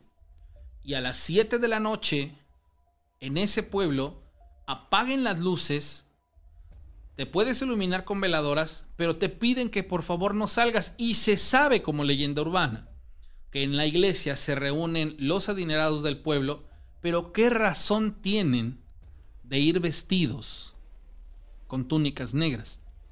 Que realizan rituales, dice que se perdía gente y que después de esta situación de que hicieron esa comitiva, la gente empezó a dejar de desaparecer. ¿Cuál es el tenor del por qué la gente desaparecía? ¿Qué exactamente es lo que estaba pasando? O sea, son tantas y tontas preguntas que seguramente, bueno, les pueden venir a ustedes a la cabeza y a razón de esto que, híjolas, sería muy, muy, muy, muy, muy complicado el, el poder pues deducir qué, exactamente está pasando. 271-718-4498 antes de que comparta la siguiente eh, historia. Eh, dice Eleazar. Dice, comentaste que pocos tienen la capacidad de ser abiertos en la forma de pensar. Sí, fíjese que, que, no es que sean cerrados, más bien son como que mm, difíciles de aceptar que alguien más cuente una historia sin, digamos así, llevarles a un punto en el que digan no estoy de acuerdo. O sea, hay que ser muy respetuosos para poder alcanzar un grado de humildad en ese aspecto y pues aunque sepamos y digamos no, no estoy de acuerdo, no le creo, pues alcancemos un grado de tolerancia. Eso es, eso es una... ¿Sabían ustedes que ser tolerante, ser humilde, ser eh, respetuoso, de, de contar con, con algo que, que, ahorita no recuerdo la palabra, pero que tiene que ver con, con empatía y con, con el sentido humanista, son, digamos así, premios para aquellas personas que por medio de diferentes dogmas alcanzan un estado emocional de equilibrio y, aparte de eso, pues empiezan a ser bendecidos por, por sus buenas obras con ese tipo de cosas. Son cosas muy extrañas si lo quieren ver, pero llama mucho la atención cuando te involucras en ello es, es, digamos así, que tiene que ver con ciertas religiones en particular, ¿no? Y este, y llama la atención. Dice, eso que menciona el de la llamada me recuerda a los jóvenes que probaban sangre de niños asesinados que sufrían al morir y la adrenalina de esa sangre era la que los drogaba. Yo siempre he creído, a ver, sin decir cuál, se supone que existe una secta, una escuela más bien, o bueno, un, no sé ni cómo llamarle, una como un grupo, así como los, los existen los eh, masones, hay otros y hay otros y hay otros. Bueno, se supone que hacen un ritual en donde a una persona la hacen experimentar no el miedo, no el pavor, el terror. Y justamente cuando están llenos de terror, extraen un poco de su sangre y esa sangre se la beben. Porque se supone que esa sangre, esa sangre llena de adrenalina una persona que ha sido aterrorizada les provee de ciertos dotes a las personas que la ingestan. Basado en un supuesto ritual. Ritual, perdón. De pronto yo me puse a pensar. Los asesinos en serie normalmente matan a sus víctimas en cuestiones en donde pues las enfrentan, en donde digamos así, las, las hacen eh, saber pues que este personaje las va a matar, eh, el hecho de las infinidad de cosas que puedan pasar, ¿no? En, en, en, el hecho del tiempo en el que esté con ellos. Y yo he llegado a pensar que este tipo de situaciones que se dan a saber han salido contraproducentes y muchas personas yo creo que las han ocupado y, han encontrado una forma de, alimentarse pues de, esta manera y por eso es que, se experimenta ese tipo de cosas. Aclaro, ¿eh? O sea, es una, forma de, interpretarlo. No quiere decir que sea una realidad, pero sí está de pronto este, muy interesante esta, esta parte. Dice Eleazar Rivera, a lo que me pareció la mamá conocía al sacristán y este se apiadó de ella. Sí, yo estoy seguro que el, sacristán se apiadó. Yo creo que sí era algo satánico porque los sacerdotes católicos con capacidad de exorcizar son muy pocos. pedirían apagar la luz. Ahora, es que también es, en ese rollo hay cosas este súper, súper locochonas. Pero pues bueno, parte del show. Hola Fernando, ¿cómo estás? Buenas noches, Dana. Eh, ¿Cómo estás tú y toda tu familia? Pues estamos aquí platicando tú acerca de qué exactamente pasó en este lugar, una iglesia que a las 7 de la noche eh, le pide al pueblo que apague las luces, que solo se iluminen con velas y de pronto te encuentras unos personajes con túnicas negras y nadie puede salir. ¿Qué, qué exactamente hay atenta al, atrás de todo esto? No, no sé, es muy interesante. Pero bueno, ¿qué pasó, Fernando? ¿En qué te puedo servir esta madrugada? Así es, así es, eh, Rana. Hay muchas cosas, ¿verdad?, que pasan por ahí y han sucedido en algunos pueblos lejanos que más adelante, Rana, si me sigue dando oportunidad, este, te diré muchas cosas que me han pasado, este, le pasaron a mi hermano y al sacerdote Gregorio, que lo que te comenté, pero en este caso, eh, Rana, si tú me permites, este, antes que nada quisiera mandar un saludo para todos en el chat, a todos los que están en la transmisión, sin que falte nadie, Rana. Muchísimas gracias, Fernando. Ya te están escuchando y ya hace ratito los saludaste ahí en el chat. ¿Qué pasó, Fernando? A ver, esta historia que me vas a platicar, eh. ¿es tuya? ¿Te sucedió a ti? Eh, sí, Rana, esto me pasó a mí y, ¿sabes? Ahorita me atreví a, contarlo porque estoy en mi momento de que estoy este, tomando mi break eh, antes de irme a trabajar a mi segundo trabajo. Porque ya cayó una poca de nieve, se nos juntó el trabajo ahorita. ok. Y, y fíjate que esto que les voy a comentar a todos que espero que alguien no se moleste, pero quisiera que lo tomaran como un consejo, lo que les voy a contar, algo que me pasó a mí. Eh, fíjate que cuando yo me salí de mi casa, yo me le enfrenté a mi papá Rana, por eso me salí de la casa, ya no ya no continué con mis estudios, okay. porque yo salí con buen, yo salí con buen promedio de la secundaria. Ah, ya después, ya casi que eh, casi, casi como a los 17 años, fue que más, como a los 16 más o menos, Rana, me salí de mi casa y me enfrenté a mi papá y es el consejo que le quiero pedir a todos que no lo hagan, por muy enojados que estén o por tanto sufrimiento que le hayan pasado como me pasó a mí, Rana. Eh, fíjate que esto, eh, cuando mi papá ya no me quiso dar estudio, él se casó con otra señora y a la señora la mantenía con lujos, joyas, vestidos caros y a nosotros, más que nada a mí, que solamente cargaba una bicicleta y mis hermanos tenían sus carros de lujo y eh, camionetas.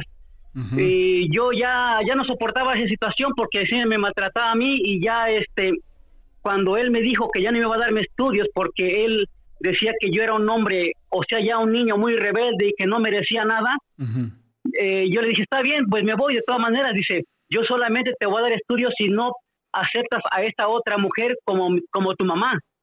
Y yo le dije, mi mamá será su mamá de usted porque la mía no. Ok.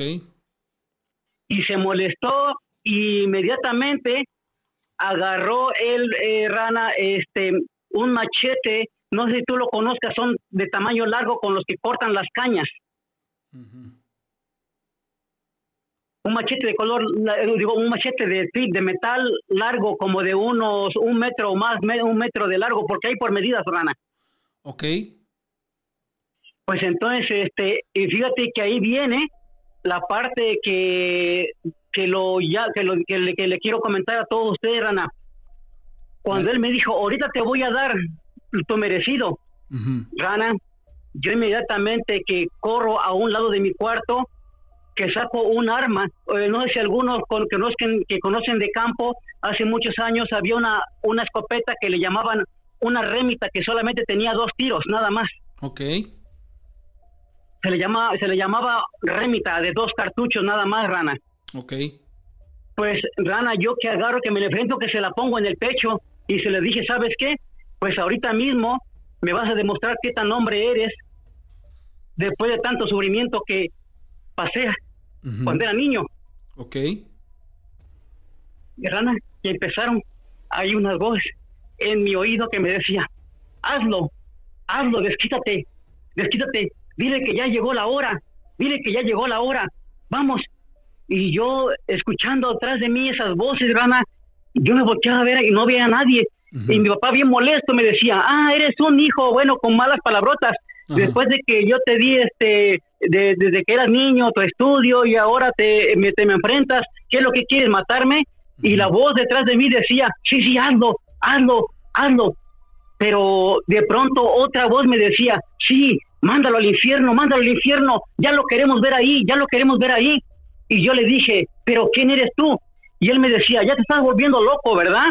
Y yo nuevamente firmo con, mi, con esa arma que se la pongo en el pecho, Rana, estuve a punto de jalar el gatillo, Rana. O sea, estuviste a punto de matarlo por las voces que te decían que lo hicieras. ¿Qué te detuvo? Exactamente por... Pues mira, Rana, lo que me detuvo fue que esas voces no me dejaban en paz, Rana, ya me estaban ya acosando. Lo que más me hizo reaccionar fue cuando una voz de ellas me dijo, vamos, hijo mío, ya es hora, hijo mío, vas a ver que cuando acabes con él, te voy a dar muchas cosas, muchas cosas te voy a dar, vas a tener todo lo que tú quieras, pero hazlo, mándalo al infierno, ya lo queremos ver ahí, vamos, ya lo estamos esperando. Oye, y yo dije, Oye, Fernando, te, voy a interrumpir, te voy a hacer una pregunta. ¿Tú, no, ¿Tú no crees que, que este, esta persona de la que tanto hemos hablado y tanta maldad que tuvo hacia tu persona y todo este rollo, el, supuesto dinero del que él siempre gozó y el poder con el que siempre se sintió, ¿tú no crees que este personaje haya, haya sido producto de, un trato con el diablo y que de alguna manera lo estaba reclamando de esa manera por medios de, de, de, o sea, por la obra de tus manos, de que tú lo le dieras ese empujoncito por medio de un tiro? O sea, tú no, no, no has llegado a pensar o no sé hasta dónde tú, por ejemplo, has, has alcanzado elevar tu, tu pensamiento, pero yo siento, o, por lo que hemos platicado, Fernando, y por las circunstancias que estás experimentando en esto que nos estás platicando, que a lo mejor igual este personaje hizo un pacto o algo, algo, algo había más allá de, de la coherencia, porque pareciera que era una carrera por perjudicarte desde toda la vida hasta llevarte a ese punto en el que tú le pudiste arrancar este, su vida en cuestión de nada, pero sin embargo siempre fuiste una persona que tuvo la capacidad de razonar y dijo, no, a ver, espérame, como una voz me está diciendo, exigiendo casi casi de que ya lo mande al infierno, porque seguramente se fue al infierno por la vida que te dio y por las cosas que hizo, y, y, y no, no sé si te entró o te ha entrado esa incertidumbre de saber tal vez qué hay atrás de, este personaje. O sea, no sé si tú algún día lo supiste, cómo, cómo generó su riqueza o por qué era tan desgraciado. No, no lo sé, Fernando, ¿eh? O sea, es preguntas que te hago.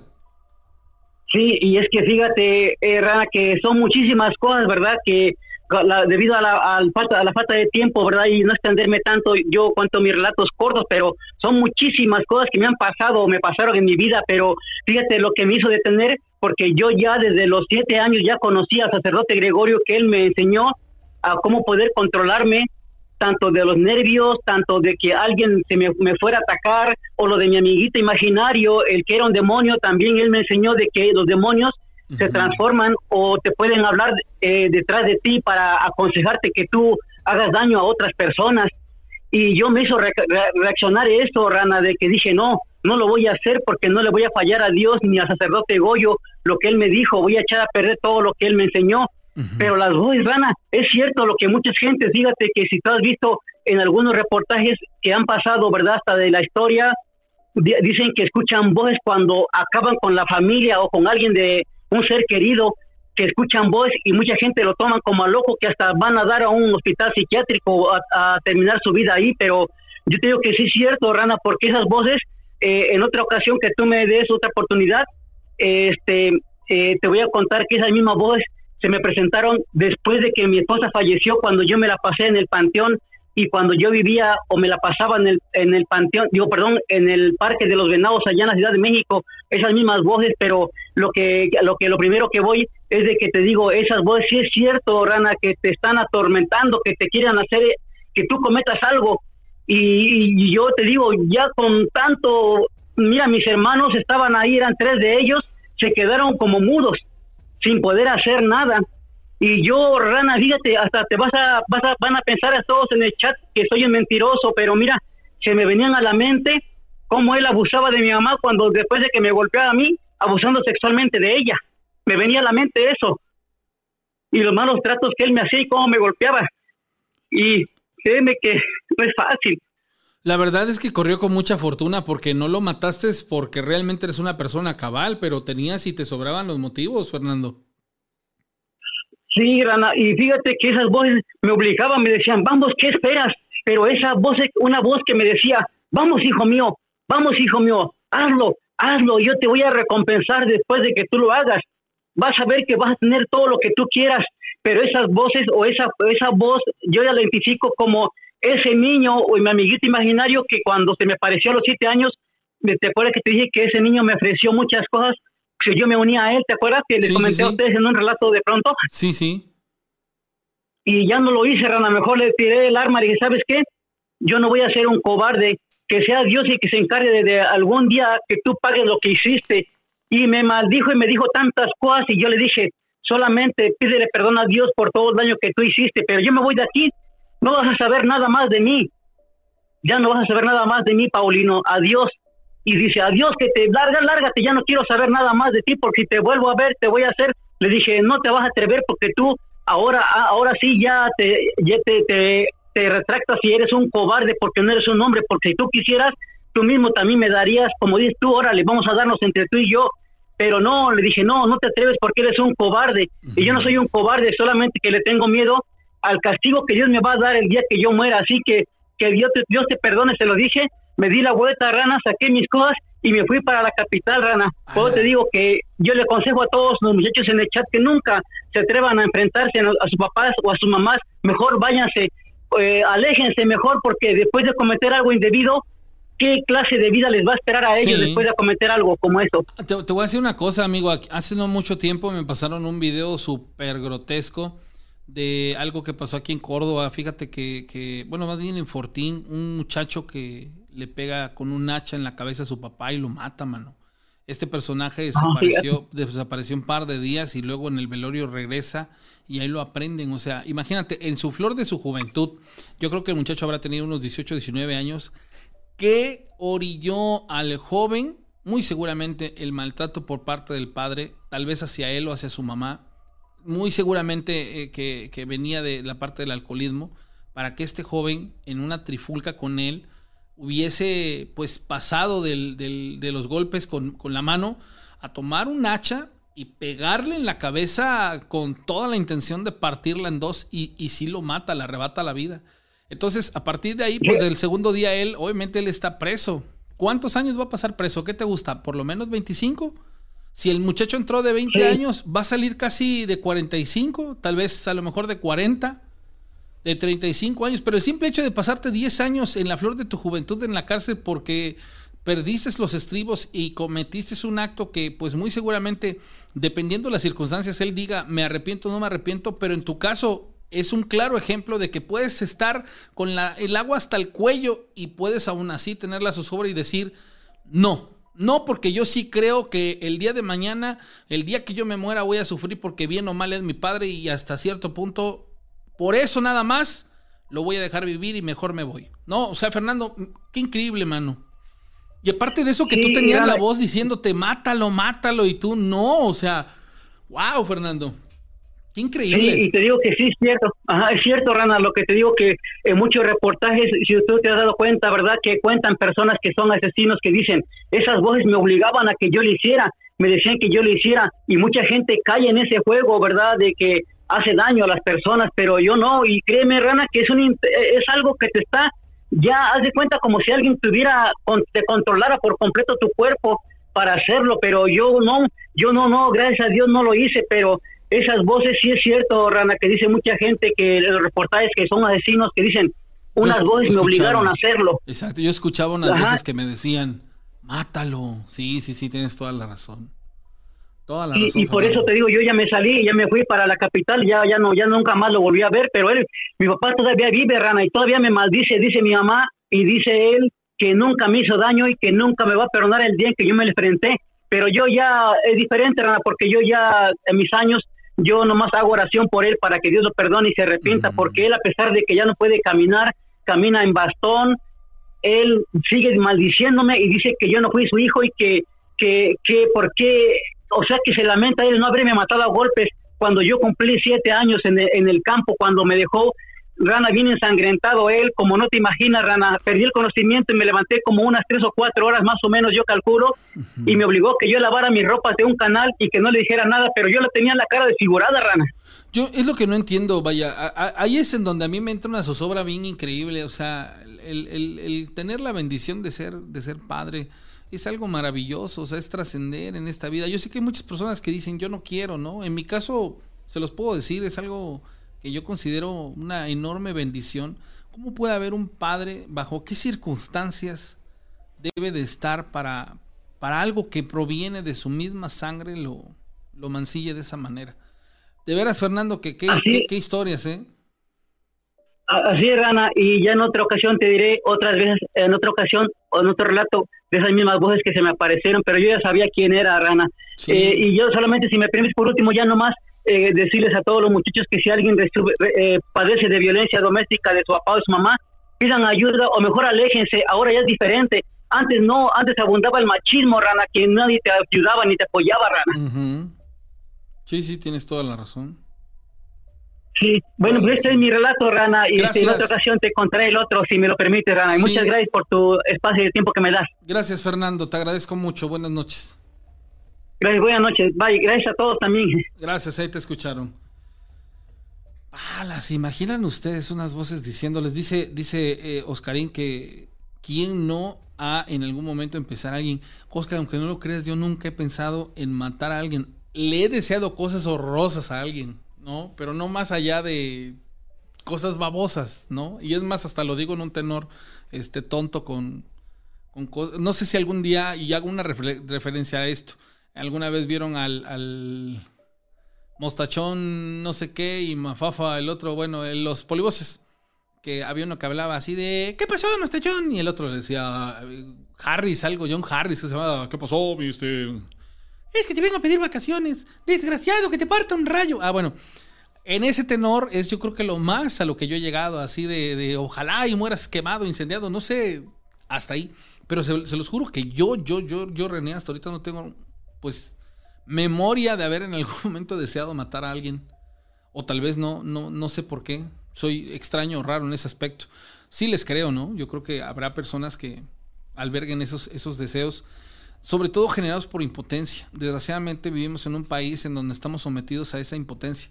Hace no mucho también así una, una, tenemos una plática sobre esa situación de que a nosotros las personas convencionales, la vida, la vida diaria, la vida misma, nos, pone a veces en una condición bien dura y nos pone a, a, decidir entre cosas que, que, no son buenas, pero a veces obligados y orillados por las circunstancias. Gracias a Dios tomamos buenas decisiones por el libre albedrío. Y ahí, ahí, la contraparte, los que no lo hacen. Dice, hola rana, soy la chava que te contó hace unos días sobre el ser que parecía que tenía lava por dentro con unos cuernos. Bueno, en esta ocasión te quería contar algo que actualmente sucede en casa. Diario veo de reojo una sombra pequeña pasar de un cuarto a otro. Siempre lo veo cada que estoy cerca de mi sala. Nos mueven una que otra cosa y hoy en la mañana mi esposo se fue a trabajar y cerró la puerta del cuarto. Pasaron como 10 minutos. Alguien como que quiso abrir la misma. Pensé que aún estaba mi esposo en la casa. Me levanté, pero ya se encontraba, este, ya no se encontraba. La verdad no sé qué pasa, pero como te había comentado desde pequeña, un ente o lo que sea me sigue o quizás sea un don, pero no me deja de molestar y ya le estoy perdiendo hasta el miedo. Bueno, Rana, es lo que te quería contar. Oye, te voy a hacer una sugerencia, a lo mejor igual te, este, te puede funcionar. Las personas que estén experimentando cosas eh, paranormales, cosas que les muevan y todo este rollo, cómprense un talco de esos este, sencillos y colóquenlo en puntos estratégicos. Hablemos de mesa, hablemos de cerca de algún frutero, cerca de alguna, de alguna joya, cerca de algún juguete, cerca de las puertas, coloquen el, talco en, las, eh, en la periferia de su cama, tengan registro de lo que hicieron para que durante toda la noche no tengan ustedes contacto con eso y se van a sorprender a veces de las cosas que van a encontrar. Van a encontrar hasta soplado el polvo. Y eso se los digo porque sí pasa. Dice, esto que te voy a platicarle, pues un compañero de trabajo en el famoso rancho El Faunito. Está ubicado aquí en Fortín de las Flores. Éramos empleados de mantenimiento del rancho, podamos el césped y todo eso. La casualidad es que mi compañero entró a mover unas cosas a la capilla que se ubica en dicho lugar y pues no se le hizo raro que todas las imágenes religiosas estuvieran tapadas, ya que no había ningún evento religioso. Da la casualidad que en la parte trasera del altar de la capilla estaba una estatua de un fauno hecha de oro muy lujosa en una vitrina a él. Aquí les hago una acotación, un fauno como los que están en el teatro Frufru. La verdad están bien interesantes esas cosas, esas, esos, esos personajes. Le causó oh, curiosidad y miedo ya que imponía. Pasaron los días y él se enfermó Iba con médicos para que lo atendieran y no le encontraban nada. Él decía que veía al fauno y como que se lo quería llevar. Encontró la solución cuando lo llevaron con una señora y le empezó a hacer limpias. Y solamente así se empezó a recuperar. No sé si haya alguien en el auditorio para que confirme si esta estatua aún existe y sigue ahí, pero deduzco que hacían rituales o algo así y que era un dios pagano. Y me sigo preguntando qué fue de eso, ya que era propiedad de un famoso exgobernador. Sí, se sabe que del, del, del exgobernador Javier Duarte supuestamente era este, este lugar, pero lo del famoso, digo, no nos extrañemos, en el Teatro Fufu hay, hay un par de, de, personajes que inclusive tienen ahí dulces y monedas y que está bien interesante. Dice, les voy a platicar el día que viví dos veces. Buenas noches, les voy a dejar una vivencia que no he querido platicar ya que ni yo mismo me la creo. Sucedió en enero del presente, me dirigí con mi familia a festejar mi cumpleaños a unas cabañas en un municipio ubicado en la sierra a 2.320 metros del nivel del mar. Al llegar por la tarde a la cabaña reservada todo ocurrió normal, como cualquier festejo de cumpleaños, carne asada, pastel y la pasamos bien entre familia. Dormimos temprano ya que al día siguiente teníamos planeado un tour por la reserva natural. Al despertar al siguiente día, nos preparamos y tomamos los vehículos todoterreno que nos llevarían. Al llegar a la parte más alta, hasta donde está la camioneta, pudo, hasta donde la camioneta pudo llegar, decidimos caminar hacia unas cuevas que ahí se encontraban. De repente mi madre comenzó a agitarse ya que era normalmente al realizar esfuerzos grandes. Ella necesitaba de un inhalador para poder permitirle respirar. Al verla en ese estado comencé a buscar su inhalador en la bolsa y se le había olvidado en la cabaña y solo vi cómo se desvanecía y sentía una gran angustia. De pronto solo vi un flash cegador, una luz muy brillante que me hizo cerrar los ojos y al abrirlos estaba acostado dentro de la cabaña y vi cómo toda la recámara se iluminó. Me senté bruscamente en la cama y les pregunté si alguien más había visto esa luz. Todos despertaron y dijeron, duérmete de nuevo. Traté de dormir y al día siguiente todo sucedió tal, pero como yo ya lo había vivido. Solo que al salir de la cabaña recordé que a mi mamá se le había olvidado el inhalador y al llegar a lo más alta les propuse hacer primero otra actividad y no ir a la cueva. Optamos por bajar de la colina en unos artefactos parecidos a trineos y justo cuando estábamos a punto de terminar de realizar la actividad, el que tuvo un accidente fui yo. Justo al bajar de la colina sentí como de mi mano escurría algo caliente y al llevar mi mano a la cara para ver qué sucedía, literalmente vi mi dedo índice que había salido volando. No sé qué sucedió, solo sé que Daría hasta mi mano completa por ver a mi madre bien y muchos años más junto a mí y a mi hermano. Aquí me deja la, zozobra de que entonces no entiendo qué pasó. Este, tu mamá, a ver, no sé, me, complicó el final de esta historia. A ver si la persona que está con nosotros, eh, que me contó la historia, me puede decir qué, pasó entonces con, con ese dedo, que, o sea, si fue real o era otro sueño. ¿Qué pasó con la mamá? ¿Si llevaste el inhalador o no lo llevaste? ¿Qué tipo de, situaciones fueron las que se dieron ahí en, en ese aspecto? Pero bueno, señores, son exactamente la una de la mañana con 54 minutos. Voy a esto, regreso, no se muevan.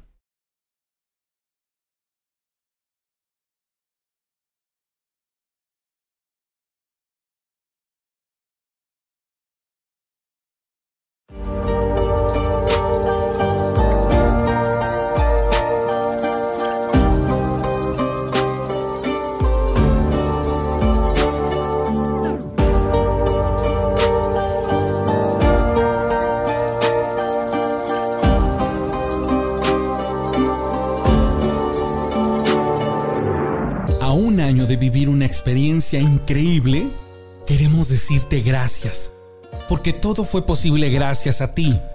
Sí, a ti que te sumaste con un granito de arena. Este año, queremos volver y dibujar más sonrisas.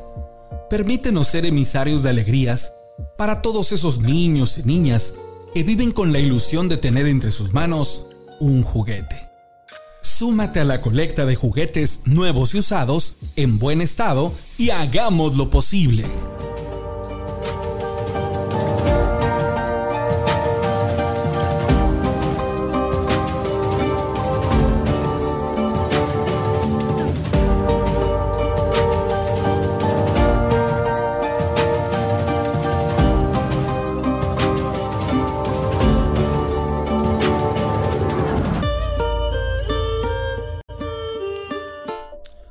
Bueno, señores, vamos a continuar. Les voy a mostrar la imagen que me comparte la persona que perdió el, el dedo. Está súper importante. Bueno, yo ahorita le hice las preguntas de qué fue lo que pasó entonces con, con, con la mamá. Digo, porque la verdad sí está como muy, muy raro esto.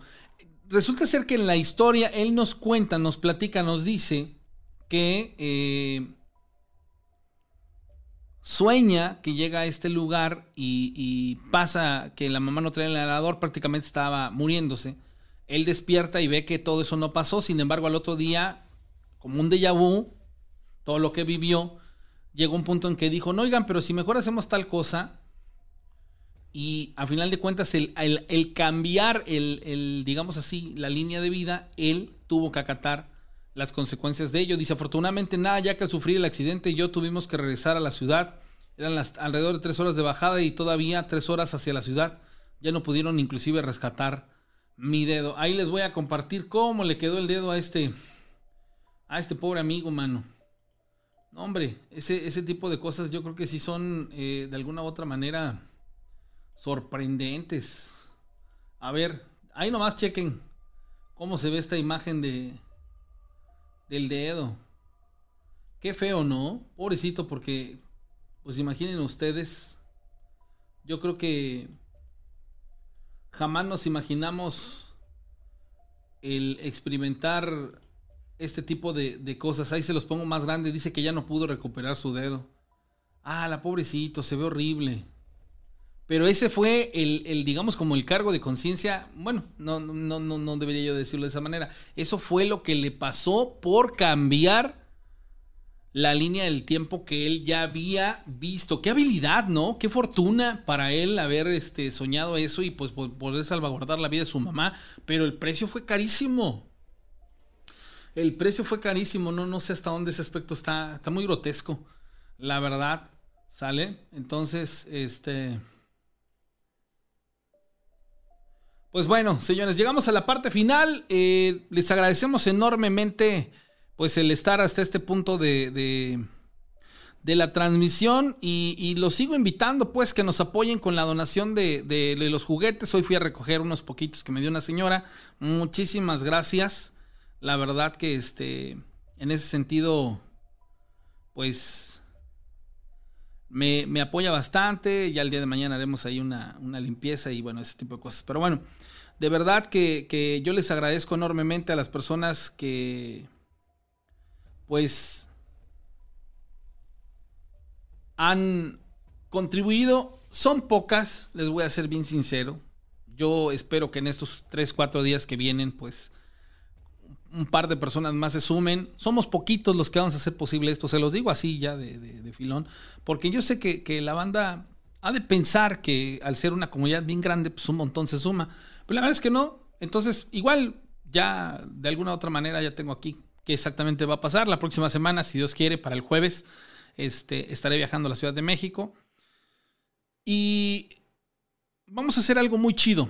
Y todos ustedes van a ser partícipes. Y yo espero que el próximo año, todos esos que a lo mejor igual hoy, hoy no pudieron, sí se sumen. Y, y si Dios me lo permite, que año con año podamos llegar a más personas. O por lo menos a las personas correctas. Hay una razón por, cual, por la cual lo hago. No sé ustedes si algún, en algún momento de sus vidas tuvieron una necesidad emocional que cubrir. Y muy seguramente hoy en día, a, estas alturas de su, su vida adulta, se han preguntado, ¿qué hubiera pasado si yo hubiese vivido tal cosa o si para mí hubiese sido diferente tal cosa? Personas que me han escrito me, me han colocado cosas que me parten el corazón porque luego me dicen, ¿yo qué más hubiera dado por saber que era una Navidad. Yo, yo qué más hubiera dado por tener un juguete y dices, se te hace el nudo aquí. Y así como esas personas no tuvieron esa fortuna, hay infinidad de niños que no tienen el más mínimo contacto con la vida que otros llevamos. Y entonces ahí es donde tiene que entrar el aspecto humanista, la sensibilidad de nosotros para ser empáticos y ponernos en la vida de, de alguien más y darnos cuenta que somos muy afortunados. Yo creo que eso es la razón o el motivo suficiente para o por el cual lo quiero hacer. Créanme lo que Si lo hago es, es con esa finalidad que otras personas, otros niños que tal vez no tengan esa fortuna en esta Navidad, ¿no? Para, para ellos el día sea distinto. Y tal vez el año que viene otros más. Pero para que no se queden con esa sobra de jamás haberlo experimentado, sino realmente decir, esa parte yo sí, sí sé que se siente, ¿no? Recibir. ¿Por qué? Porque la verdad, vamos por la calle y vemos que otros, otros tienen y luego dices, ¿y por qué yo no? Entonces ahí es donde entra ese factor. Pero no, no hay más, más allá de eso, ¿sale? Entonces, muchísimas gracias. Este, pues que bueno, hagamos, hagamos esas cosas. Mi número telefónico 271-718-4498. Ojalá y me puedan contactar las personas que quieran hacer una donación para comprar los juguetes. Este. Lo vamos a hacer, ¿sale? Ojalá, ojalá y lo podamos hacer. Les vuelvo a insistir, somos muy poquitos. Le, quiero mandar un enorme abrazo. No sé si mi amigo Martín me está escuchando, pero créanmelo, Martín hizo la diferencia entre yo ya estaba desagüitado, más bien ya estaba desanimado, porque a veces pienso que lo pueden interpretar como, como de otra manera y pues la verdad esas sus obras sí es así como de, de que pues no, pero bueno, el asunto está que va, que va a quedar muy chido todo esto y el, próximo año lo vamos a volver a hacer, créanmelo, y vamos a mejorar muchos aspectos. Que tengan una fabulosa madrugada, mañana domingo, bueno, hoy domingo al ratito a las, a las 12 de la noche nos volvemos a conectar y este, para seguir escuchando historias, a la gente que nos cuente cosas, y mientras tanto no me queda más que desearle que tenga un domingo fabuloso, sensacional en familia. Yo le aconsejo que hoy domingo se pare usted a buen toque. Si usted está aquí en México y puede y lo quiere hacer, váyase por unos chicharrones, mano. Échese unas gorditas tradicionales con su chicharrón. Si usted puede, juguito de naranja. Si no, pues un vasito de, de café, como el que usted quiera. Y este, pues es que es el tradicional, ¿no? De los, de los mexicanos, los frijolitos de esos este, negros, herviditos, sazonaditos ricos, si no, pues amachacaditos también que amarren, ¿no? Una salsita macha, un piquito de gallo, mira nomás una tortilla usted de mano, su chicharrón, su, su, salsita de, de, pico de gallo y sus frijolitos, no, chulada, y un quesito. No sé, pero ese es como mi desayuno tradicional de los domingos. Lo hago muy poco, porque me cuesta esa parte de la levantada, entonces ahí estoy nomás este, de, de consejero, pero ni lo hago. Pásenla bonito, señores, gracias, buenas noches, buena madrugada, pásenla sensacional. Adiós.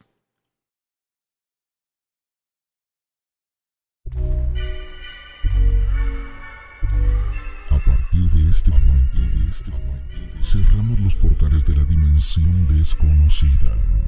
Contenemos a las almas penantes y encerramos a los demonios. Hasta la próxima emisión. Historias de miedo. Novena temporada. temporada, temporada.